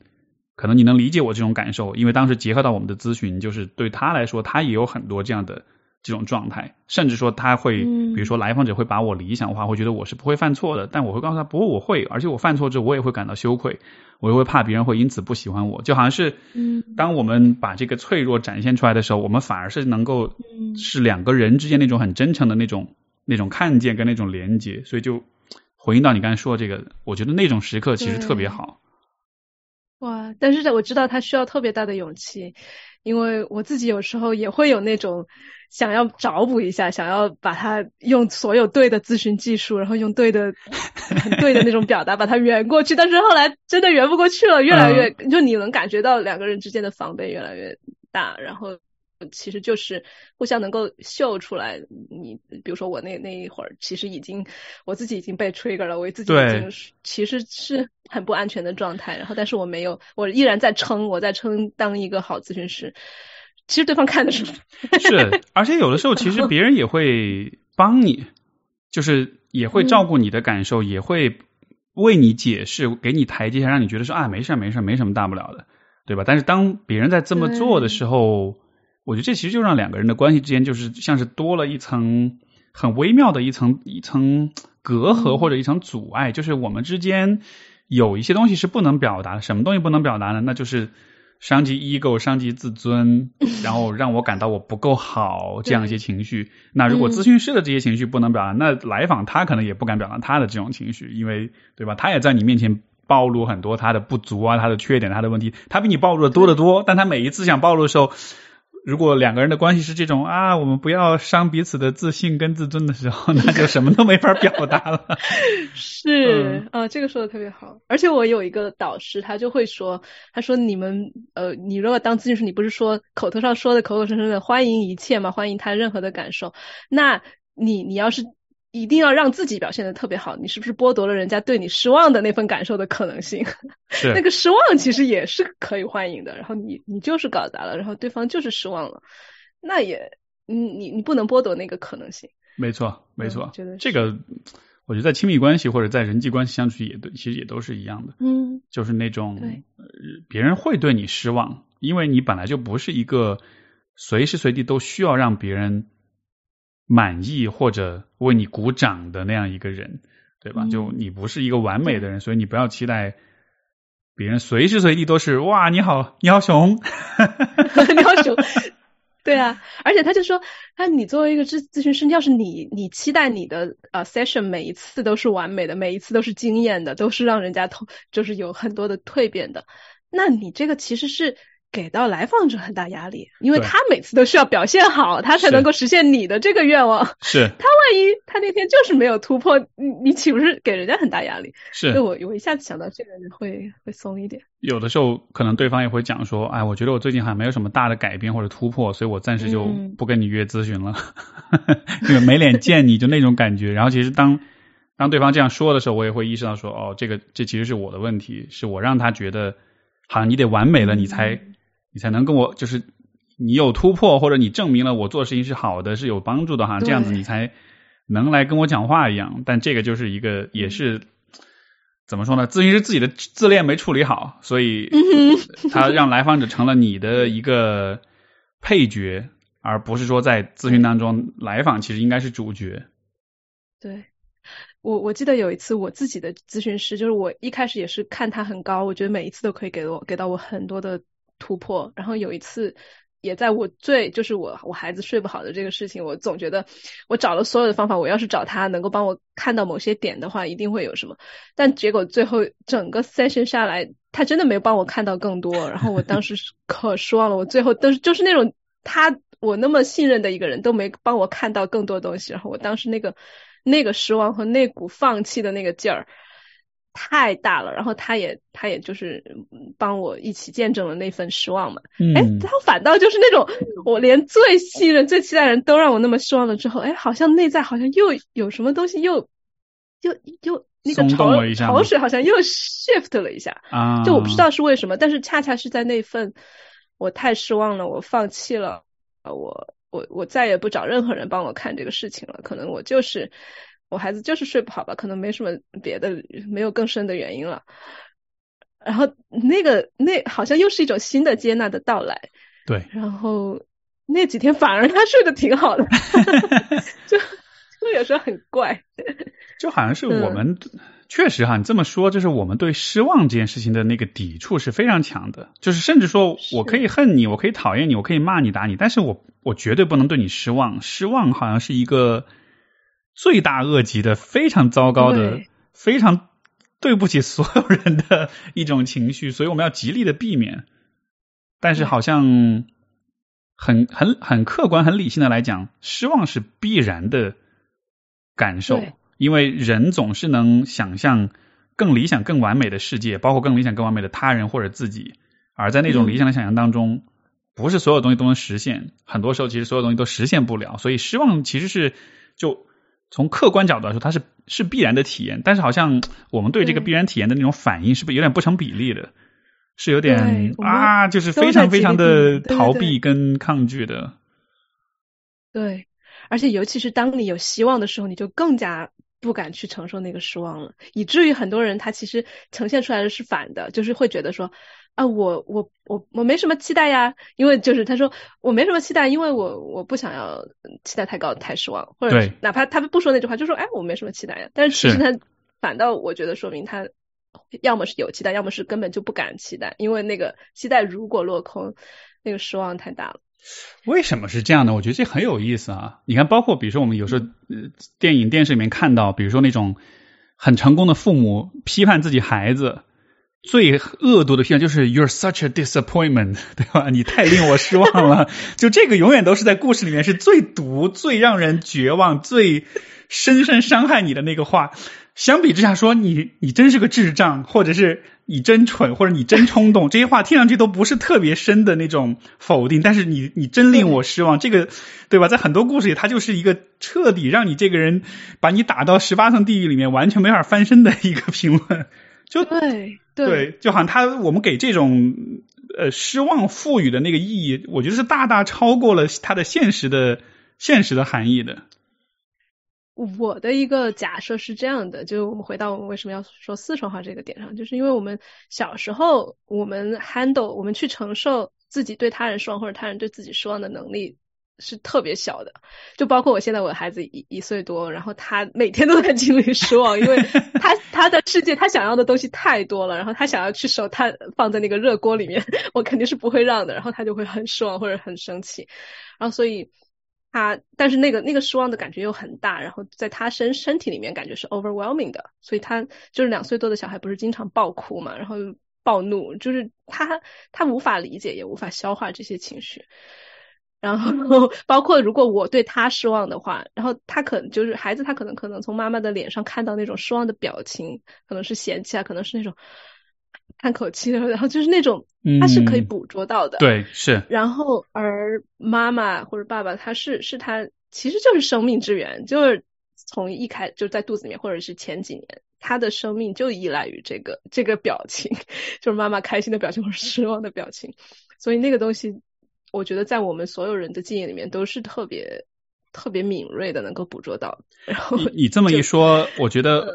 因为知道你知道之前武志红不是说提写过《巨婴国》那本书吗？对吧？然后嗯我就觉得，嗯，这么说起来，我们确实是巨婴国，每个人都大多数人都还没有 摆脱那种让妈妈失望的那种恐惧，就就还停留在那个是要让要让妈妈开心的那个状态里面，所以我们对失望全部都是一种就是。一谈到谈谈失望色变的那种感觉，对我觉得就是那个眼神里面的失望，几乎都是就是你生命的切断，你的生命的那个能量的切断的那种感觉，那当然很很可怕。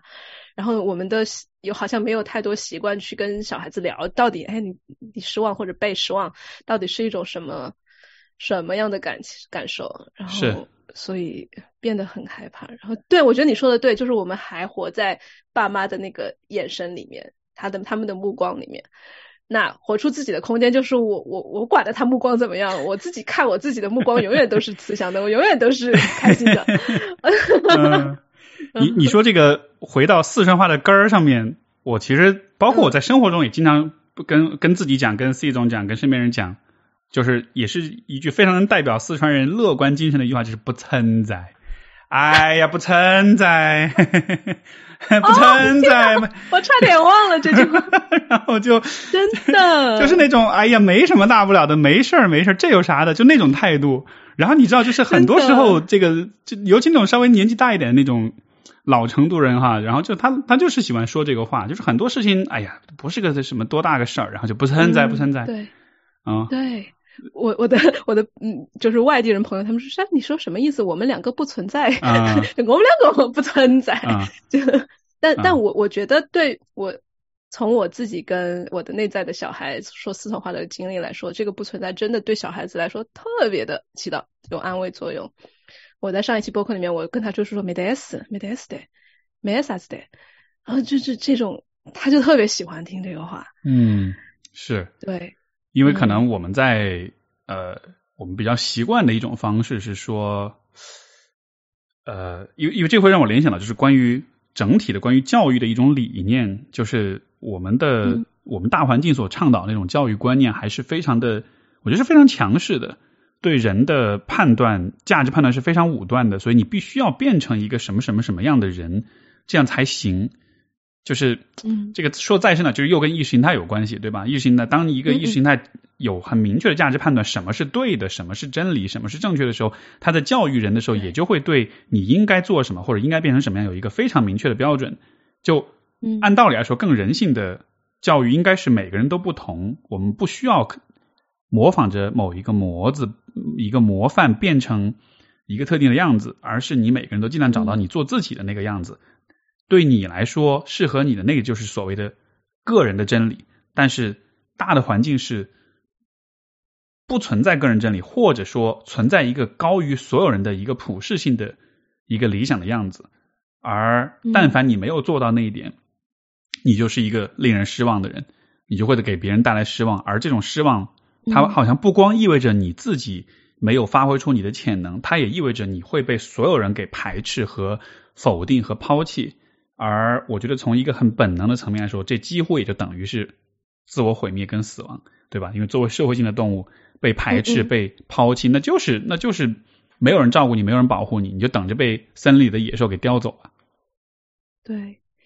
对我在自己回顾我的过往的时候，我发现最大的一个失望可能是就高考没考好。就我可能是那种要要去上北大清华的人，然后呃，我可能我的父母还有我包括我自己那个期待特别高，然后当就是最后落下来了之后，就我觉我是最近才开始意识到这个失望从来没有被真正的去消化过，因为我的父母当然会安慰我说啊没事的，呃也挺好的，你你的分也不低。然后他们也不会说他们失望，他们当然不会不会表现出来，他们会说啊，我们依然为你骄傲或者怎么样。你看，总之就是那个失望会被被会不会被藏起来，然后不断的侧漏。然后在接下来的日就是 十几二十年中，我可能那个失望一直在驱使着我，比如说去去过过多的去努力也好，或者是去跟人比较，然后感到自卑也好。就是我最近意识到那份很大的失望，就是我本来我期待我自己考好，结果没考好。然后那个感觉没被消化，反倒是我爸妈因为我没考好这个事情，他们会，你知道，他们会因为，我我想一下我要不要说这个，总之就是意思就是，比如说我我本来渴望考北大，结果考到了北京理工大学，然后有时候我爸去跟人说的时候，他都不好，可能他会觉得不好意思，因为他失望了，但是他。没说他失望，然后他就会说：“哦，我我女儿在北京上学，在北京的大学上学。”对我很长时间会对这个很怨恨，就是会觉得啊，你这不是就是明显觉得嫌弃我现在学校不好嘛？然后你会要觉得羞耻啊，会打肿脸充胖子，要要非要说是北京的大学，而不是直接全全程说。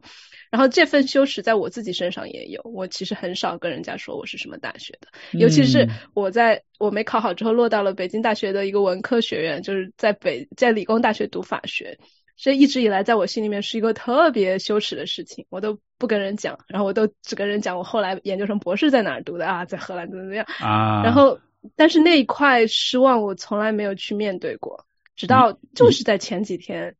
啊，你现在一说就全网都知道了。对对对，我不介我不介意意了。就是前几天我连我用四川话连接到那个十六岁的时候考试考砸了的那个小女孩的时候，我问他你要干你你你你你希望我为你说点什么或做点什么吗？然后他说，他他没说话，但是我突然就开始我在家里面，我连我那会儿自己一个人坐在房间里面，我连连上他之后，我就开始特别大声的义正言辞的说。我是考上北京理工大学法学院的。然后我就说了很多遍，我就一直在说北京理工大学法学院，特别骄傲的说，就特别也也不骄傲，也不也也不羞耻，就是这是一个事实，但是我从来没有大声的把这个事实说出来过。嗯。然后我当时边说就边爆哭，然后就说很多遍北京理工大学法学院，北京理工大学法学院。然后我后来去接孩子，我在我在骑车的路上，因为反正没人听得懂嘛，我就在路上边骑边吼，北京理工大学法学院。然后就对他是一个特别大的。就是肯认，因为没有别的事实了，那就是事实本身。这就是如果说做自己的话，你不可能做成别的自己了。就是北京理工大学发生 然后我就觉得特别特别感动啊！你你你你刚才描述这个感受，我有一个非常非常深的共鸣。嗯，就是因为你是你的学校嘛，你对自你为自己的学校感到羞耻，我为自己的感到羞耻，你知道是什么？是一个更难以摆脱的东西。就是是我的名字，名字，嗯，对，你说过，嗯，对，所以就是 就这个比你的还难改，还难摆脱。我的也是啊，我其实也对名字也挺挺 挺羞耻的，然后也姓朱嘛，姓对对，反正咱们就别比了吧。但是就那个意思就是说，是是，对，就确实是我一直都不敢就是告诉别人我的大名，包括我刚开始工作的时候，那个时候都是要写 Steve 而不是我的真名。然后就后来真的也是经历过跟你一模一样的过程，就是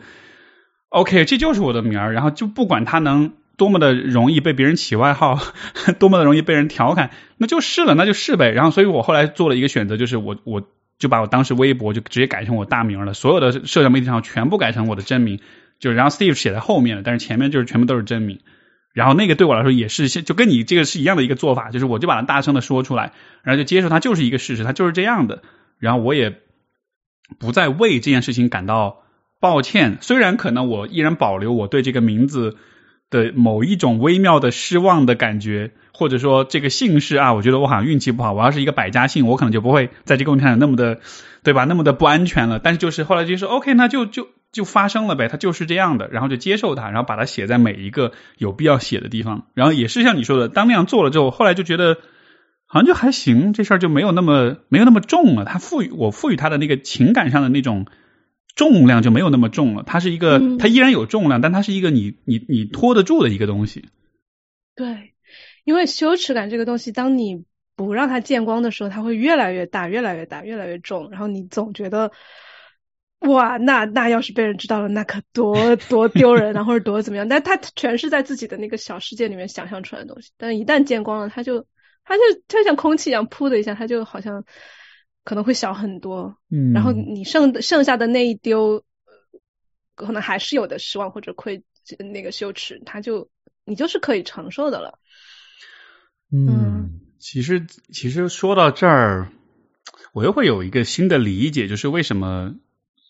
像我们做的播客的节目，因为之前就是我这个节目就是遇到封号这什么，然后就很多人在留言，就大家都在讲说很感谢这个节目呀，然后。给他们带来很多的支持啊、鼓励啊，就是能看出来这种情感的上的这种表达是非常是很真实的，而且是很多很多人在都在表达。那那个公众号那个留言都写满了，就全部都是很很真情的语言。我妈还在看，她说她看她都会看着流泪那种的。然后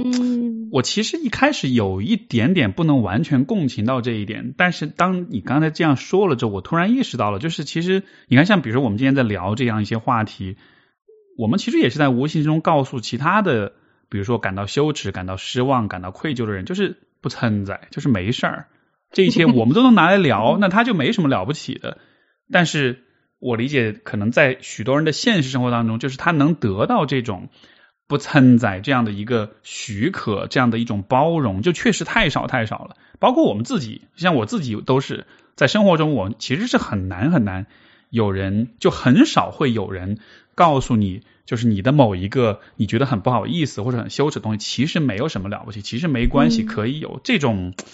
这种这种这种被被被理解的同时又被包容的感觉，这种体验可能确实是非常珍惜的，所以才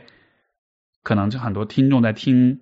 哪怕是我们是在讲自己或者讲别人的一些事情，但他会有那种像是被理解到、被包容到的那个感觉。嗯，是。然后我同时想补充的是，它它又是两个看起来矛盾的东西。它既不参杂，既不是多大事儿，但是在有的人的在你的内在的体验中，它可能就是巨大无比的。然后我也想认可到，如果你现在觉得特别大，然后你没有办法呃，比如说站出来把你自己特别羞耻的事情讲一遍，那也没关系。你看我从我我我能讲出来，其实经历了十几二十年。嗯，对。然后我我也我没讲出来之前，我可能也会。责责怪自己怎么这个事情还还感觉这么羞耻啊？怎么怎么样？但是你最终没有办法催熟一朵花，是是是，我也是，我我是三十年破打开，我要我就要跟你比一下，我就是要比你长一点。你你休息你雄起，哎呀，哪个和哪个比嘛？嗯，没有没有，开玩笑开玩笑，就哎，但是其实这个 没有，但我。跟其实刚刚你说这个，我觉得你我我 again 又能联系到 Rick Rubin 的这个书哈，因为我觉得太神了。他说的很多东西，我觉得其实都不是新的知识，而是他能够帮我把我以前有过的一些体验，用一种更用一种他的独有的方式描述出来。所以这个是我觉得这个特别有意思的一个点。刚才他说，刚才你我们讨论这个他在书里面也说到，就是说一句话总结就是万物皆有时。他就讲说，宇宙是有一个节奏的，所有的事情的发生，包括所有的灵感的降临，所有的发现，所有的启示，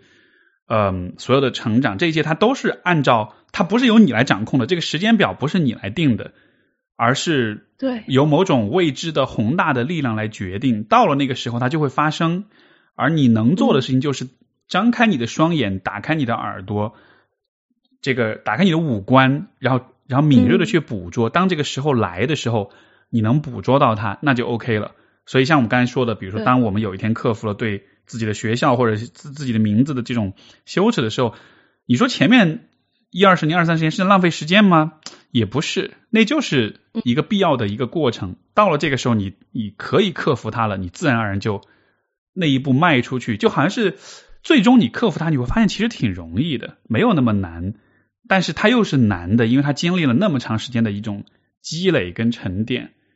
所以，这就是你走了十万八千里去取经，你最后那一步是轻松的，但是你前面走了很多步，那也是值得被认可的嘛？没错，没错。所以他也讲到，比如说，作为一个创作者，好像你会觉得我要创作一幅伟大的作品，以及伟大的播客，或者是一个伟大的呃一篇文章、小说什么的，就好像你得特别用力，特别花很多功夫，要要花在上面，好像这样子才能才能做出一个伟大的作品。但他说，其实很多伟大作品就是。很快就很，他举一些例子，有些歌就是可能是十几分、二十分钟就写出来的。但是这个最后这一步很轻松，不代表这个过程是很容易的。因为你在创作、你在表达的时候，其实是把过去几十年的你全部都融汇在里面。呃，他举的一个例子是说中国的那个书法，他就说，啊，我觉得这个例子特别美。他就说，当你在写书法的时候，当你拿着一支笔这样一蹴而就的时候，看上去好像你只是。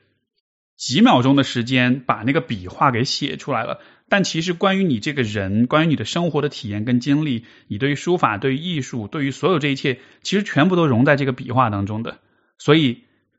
看上去是一瞬间，其实这里面包含是几十年的所有的这些丰富的生命的体验。所以才这个看上去很只是一一张，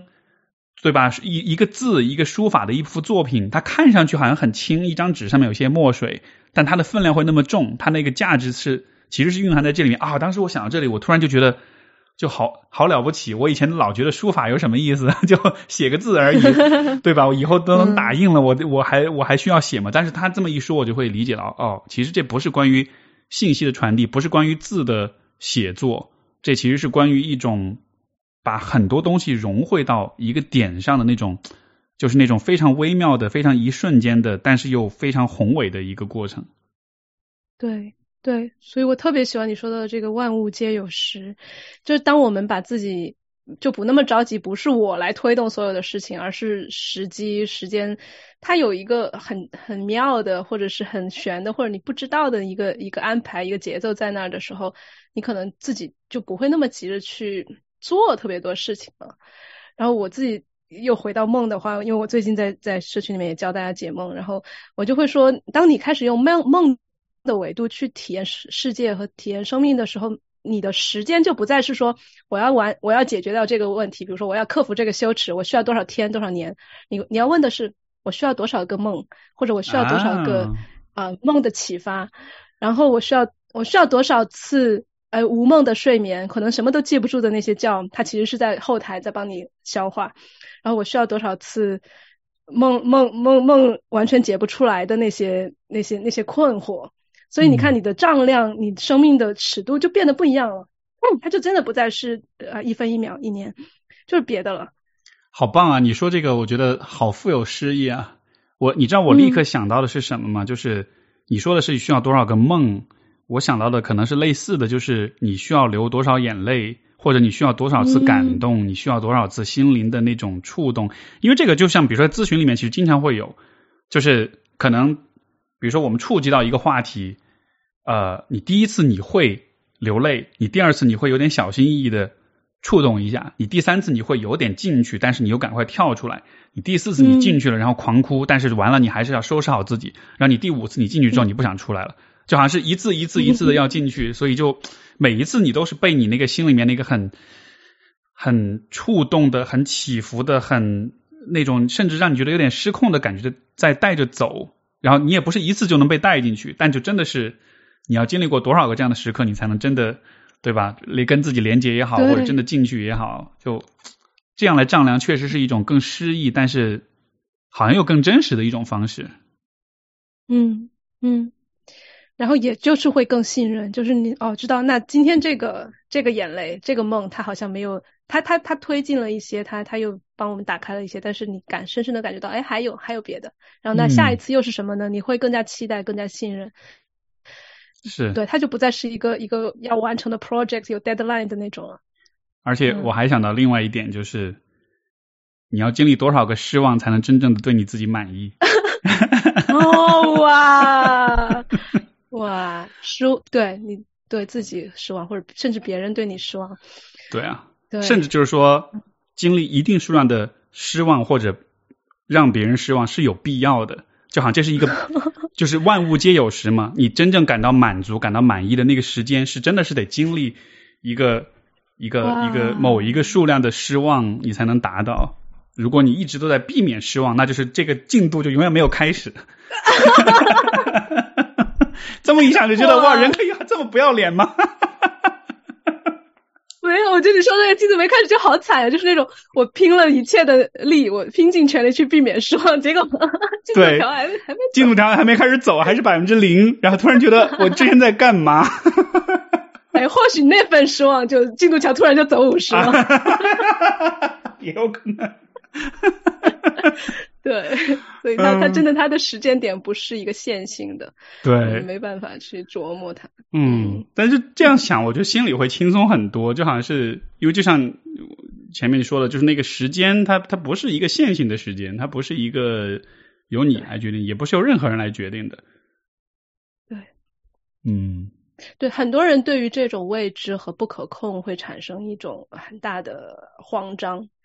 然后会说，那我时间也确定不了，什么都掌控不了。但是我会越来越多的去跟那，就直接跟那份慌张玩。然后你越来越熟悉，哎，每当有不确定的时候，那个慌张就会出来。然后当你熟悉它了之后，然后对于那种啊，我也我也掌控不了的时候，你就会更加开心了，就越来越，你反正也魔法嘛，我得办法噻。嗯，哎。不存在。哦，那有啥法嘛？只有只有人都只有个人靠着耍噻，你 反正又安排不了。所以，所以你知道，这一次当我经历这这个被封号这个事儿之后，我也是这么安慰自己的，就是万物皆有时，就是也许现在这个时候是因为这时候我也可以就沉浸在抑郁、跟悲伤、跟封闭当中，然后破罐破摔，也可以就也是一个选择。但是那样子的话，其实我就会关闭自己所有的感官的通道，而看不见说。也许这是另一个时候，它开始到来了，嗯，是另一个契机。但至于我要做什么，我还在在依然在等待着这个灵感之源在告诉我。这个时候他会给我发信号，但这个时候如果我不我不 pay attention，我不去关注的话，那可能就会错过。所以，所以我才会说我有点扛着，有点把那个部分压着，我不想让它太快的过来。就是现在这个经历这个阶段，我觉得反而是一个很宝贵的阶段。虽然它有那个伤很令人伤感的部分，但同时它又真的，我发自内心觉得它又是一个，就是一个很一个很重要的一个机会。这个是一个什么机会，我说不清楚，但就会有这么一种感觉，就是它会它会带来一些新的东西吧。所以就一直是拿这样一个，这也一种很高级的自我洗脑在 在支撑着。那我就来，我我我来我来渐渐的跟你问问一个问题啊，就是万一你压着的那个东西。才是你进度条的开始的。嗨，说到说到点上了。那你在那儿看了各种，然后放下 ego 的书，然后 这个进度还没开始。好坏呀！哦，天哪，天哪！那我要怎么办？那我现在就不，我去哭一会儿，我去抑郁两天。嗯，我觉得这个没法安排，就是他他他也有他的时间，他会出来，然后那。那个时候你会恍然大悟，是，就你这会儿我们也不知道那是什么，但是就我依然依然觉得，就是一朵花它它绽放的速度你没办法去催，嗯，是的，所以就只能耐心等待了。而且我我觉得你，我觉得你刚才说点其实是个很好的提醒，就是呃，啊，又这又能说到扯到 Rick Rubin 他那书的另外一个章节，就他就是讲他那那他那一章的标题就是 The opposite is true，就是说有的时候你在做一件事儿的时候，你应该做那件事儿的对立面的事儿，它不一定就是更好的，但它能让你看到事情的不同的面。然后如果你习惯了以这样的方式去去怎么说呢？去创作也好，去探索也好，可能你就会得到更新的不同的东西，就好像是这是一个更。就是你能比以前打得更开一些，你能看到你所相信的东西的对立面是什么，那是一个更加敏锐、更加吸收、接收所有信号的一种开放的姿态。所以，好像我现在真的还蛮需要这么做的，因为本来就我就试着在保持 open，但是我我的 open 是有前提条件，有些东西是默认是啊不可以不可以不可以，对，就是是一种假的半 open 的状态。嗯嗯，对，哇。我又觉得你意识到了，这就就已经有很多可能性了，对吧？嗯。而且，你你愿意听我一个小点子吗？又是一个馊点子。OK。就是，我我猜你可能还是会有一些就是防备，就是我我最好不要过去那边。那你就就假装嘛，假装去演那样一个，就是你故意夸张的演，就是那样 有另外一个人，他不是 Steve，他他的播客被下架了，他特别丧，他特别。特别，我觉得你可能最逃避的是不是一个受害者情节，就是特别怨念、怨怨怨大大环境也好，体制也好，怨怨怨任何人，可能你不想去怨，嗯，因为受害者受害者的污名还蛮大的。我倒觉得我的感觉可能主要不是那个点，主要还是那种，我觉得是失去勇气、失去那种信念、失去那种坚持吧，就是当你。很多的努力变得徒劳的时候，嗯，就是丧失动力。我我我最怕的其实是变得很颓废，然后这辈子不想要再做任何的事情，只想要就这么活，就这么苟且的活下去，就不是不想要再你知道，就是怎么说呢？做任何生活之上的事情，或者思考任何生活之上的事情。就我我可能最怕的其实是这个吧。嗯，其实。我我能理解，然后你在在你的这个事情发生的时候，我才第一次真正的去面对。我应该几年前吧，我们表匠电台也是突然下架，是，然后之前的那个节目和评论也都没有。然后我当时其实我一直都没有处理那件事情，因为当时就过了，然后我们就开始做呃海外的平台呀，然后怎么怎么样，就是。我也其实是放了那那个东西没没去面对的，可能我的进度条也没也没走啊，就那一份。但是我能意识到，当当我不去处理那个东西的时候，我之后的几年确实是有一个我自己都没意识到，可能我现在才意识到的一个，就像你说的，确实就是打不起劲来了。对，我没有没有没有刻意的说去呃，因为我好就我完全没有说什么我好失望，我我做不做不了事，我还是在努力做事。我还在做博客，还在做其他的，但是总会有那种可能，我这会儿说到，可能有那种心里面默默的那种放弃的感觉，就是我做的再好，万一哪天说没了就没了的那个，其实也有恐惧啊，也有。不过你分享这个，倒是让我看到说，哦，原来可以放这么久啊。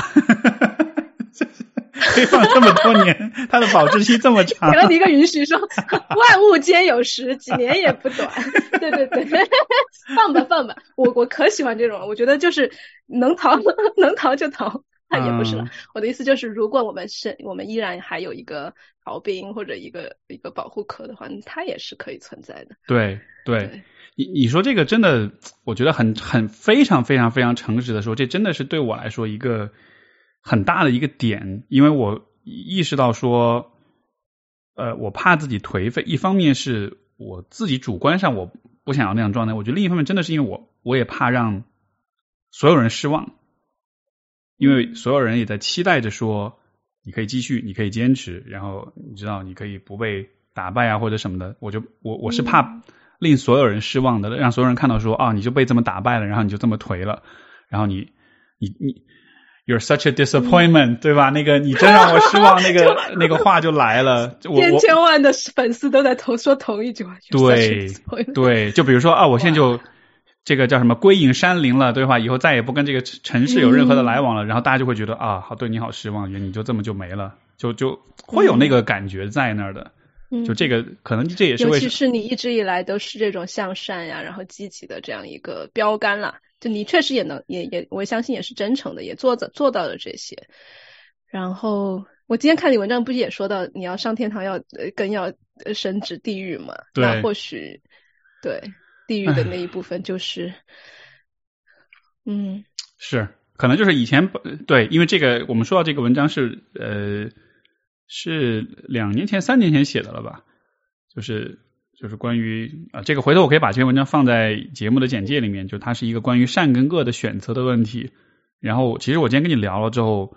我觉得也是，就刚才你提到这个点，我觉得也有一个很有意思的一个发现，就是以前我对于善跟恶的那个理解，包括说到呃“根入地狱，枝耸天堂”这样一个概念，然后我就把它看的简单了一点，就是就是地狱不光只有恶在那儿。比如失望也可以是地狱的一部分，它看上去没有那么可怕，但是它对你的那种限制或者是那种阻碍，包括对你的束缚，依然可以是很强，甚至是更强的。但它依然也是一个你得直面的一个东西。嗯，是。所以要再多经历多少次失望才能？才能对自己满意。我我就但我现在说这个话，反而就是一个很积极的心态。我就觉得，嗯，甚至有点期待，就是来吧，来吧，都来吧，那种让我瞧瞧你还有什么，Show me what you got，就那种感觉。嗯，对。而且包括你说到的，你特别怕自己推掉，那要有多少次真的想推掉的冲动，才会让你特别积极的拥抱生活？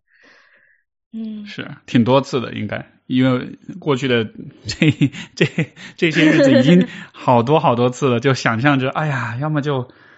对吧，就找个地方修个房子，然后就躲在那儿过隐居式的生活，什么也不用管了，这样子就不会就不会这样就不会失望了，这样就不会有对吧？所有这些真的有很多很多很多次想这样的事情，但是可能也许也是万物皆有时，这也是一个必要的，在进进度条在往前走呢。嗯嗯，而且这么再往大了想一点，我觉得就是可能人的生活可能也是这样哈，就是你你你想要那个理想的生活，你真正达到它之前，其实会有很多很多的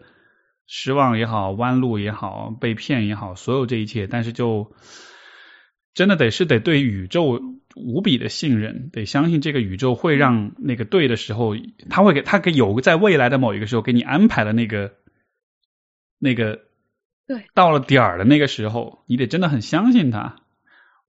我这么一说，我有点再来一个悖论啊啊啊！我再来一个悖论，就是你觉得自己的进度条卡的不行了，你一点都没动，你觉得你生活各种卡壳，有可能宇宙的进度条正在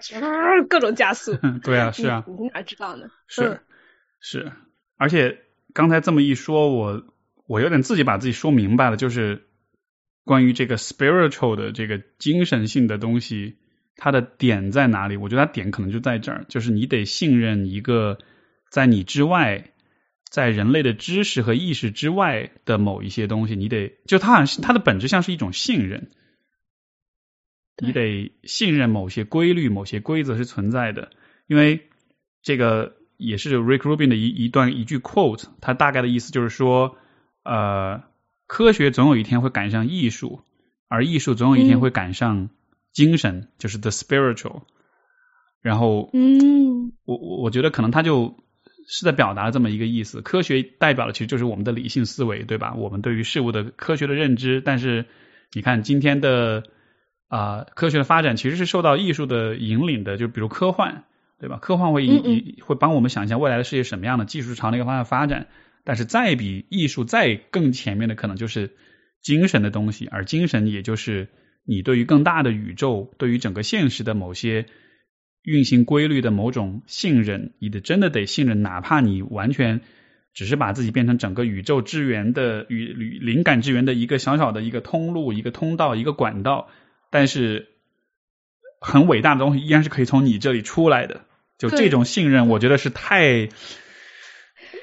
太 大太大的一种信任了。你看，为什么你之前很很不喜欢，就是要瘪嘴的？因为说到这些灵性的东西，包括宗教，它其实跟科学是非常不一样的逻辑。科学是，那我要证明这个，我要去检验，我要去，我要去证实，我要去证伪。然后灵性就是我什么都证据都没有，两手空空，我就敢上路。然后就包括夺宝奇兵里面，对吧？你你要过悬崖，你是要脚要迈出去了之后，那个梯子才会出来。然后科学就是梯子有了，我才敢过悬崖。它是完全不同的两种心态，我们都需要，其实都需要。是。然后生日常生活中，很可能你的你和你的伴侣一一个人更多倾向是那种你先要有证，要要要安全，我再走。一一个是我先要走了，我才感觉到安全。然后你们之间也会有磨合。我说说的是我自己。一听就是某个朋友的问题。对对对，有个有个听众，他有个伴侣是这样的。是。对，但我我会觉得两种都，你你如果不熟悉哪一种，你就去。那个就是可能是你的地狱。嗯，啊，今天跟你这么一聊，我觉得真的有又有被，我不想用治愈这个词儿，我老觉得治愈其实是假设了某些东西是病态的，是不好的，但是就可能是一种被启示到吧，被启发到吧，或者说被被拓展到吧，因为我确实觉得这些话题就跟你聊会。就是 怎么说呢？会我我也会更放松一些，更打开一些。然后，因为我们之前有过很多很多的交流跟讨论，所以真的是一个非常令我可以很坦诚的面对你，也可以很坦诚面对自己的过程。而我觉得收获还蛮多的，还蛮开心的。嗯，对我也不太喜欢“治愈”这个词，好像就是它有终点，或者是从坏到好。我觉得就是一个完整吧，更加完整。你看到自己更多面相，然后甚至看到比我们更大的东。东西是越来越是的广，就是这种感觉。是的，而且我我不知道你会不会有这个感觉，我甚至会觉得我们在聊的这一切的东西，我们只是把一个很大的东西的一点点皮毛给聊出来了，但其实它背后还有很多很多东西，而且会我此刻会有一种期待感，就好像觉得哦，我们聊了百分之一的东西，那百分之九十九是什么？那就那就迈出步伐去去看吧，去哪怕是盲人摸象，一点点去摸，那就开开摸吧，就开始探索吧，对。来来，争取争取。哎，特别棒，特别棒。就是。好呗，那咱们要对要对，就聊到这里。然后这个，你你你四月份要办婚礼了，到时候打算请一点听众去去去参加吗？啊，我听众没想好，就是哎，说到这个。我觉得你就是那种特别会会吆喝，然后特别 能够张罗这种大型活动的人。然后我想到这种人多，我就会紧张。我不知道你会不会？好，那还是把最放松的那个状态留给自己，毕竟是一个对你来说很特殊的一个。但是也也也，那我也张罗吆喝一下听众们，向你表达祝贺。虽然已经孩子都一岁了，但是要结婚，要这也是一个不管是一个仪式也好，是一个生活的一步也好，我觉得也是非常值得。恭喜跟庆贺的，我觉得我们哪天可以单开一期，就是关于结婚这件事情的，太好玩了。可以，甚至也许我可以在不一定是当天啊，但是也许提前几天再跟你专访一下，哎，你的心情怎么样？聊一聊。哇，好好好，求现在现在为止，对你的老公还剩下多少？还有多少失望？或者说还有多少次失望才会离婚？还有多少次失望才会？走相伴一生，或者才会对，才会真的放弃离婚的这个想法。你是在说某个听众朋友吗？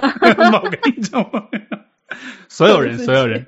嗯啊，以及补充一点，就是我们今天聊了很多这个 Rick Rubin 这本书，我估计大家也会非常感兴趣。那这本书英文已经上市了，如果你英文阅读还不错的话，可以找来读读看。它的语言其实没有那么的复杂，所以哪怕是这个呃，比如说在学英语有一定英文基础的朋友，也可以试试看。另外一方面，中文的话呢，现在呃，在我在撺掇着出版社去把它翻译成中文，但是我估计整个这个翻译出版这个流程还需要一些时间。所以乐观的话，也许是明年的这个时候能上市吧。因为通常这种啊外文的书籍引进来啊各方面的这个流程其实是挺麻烦的，所以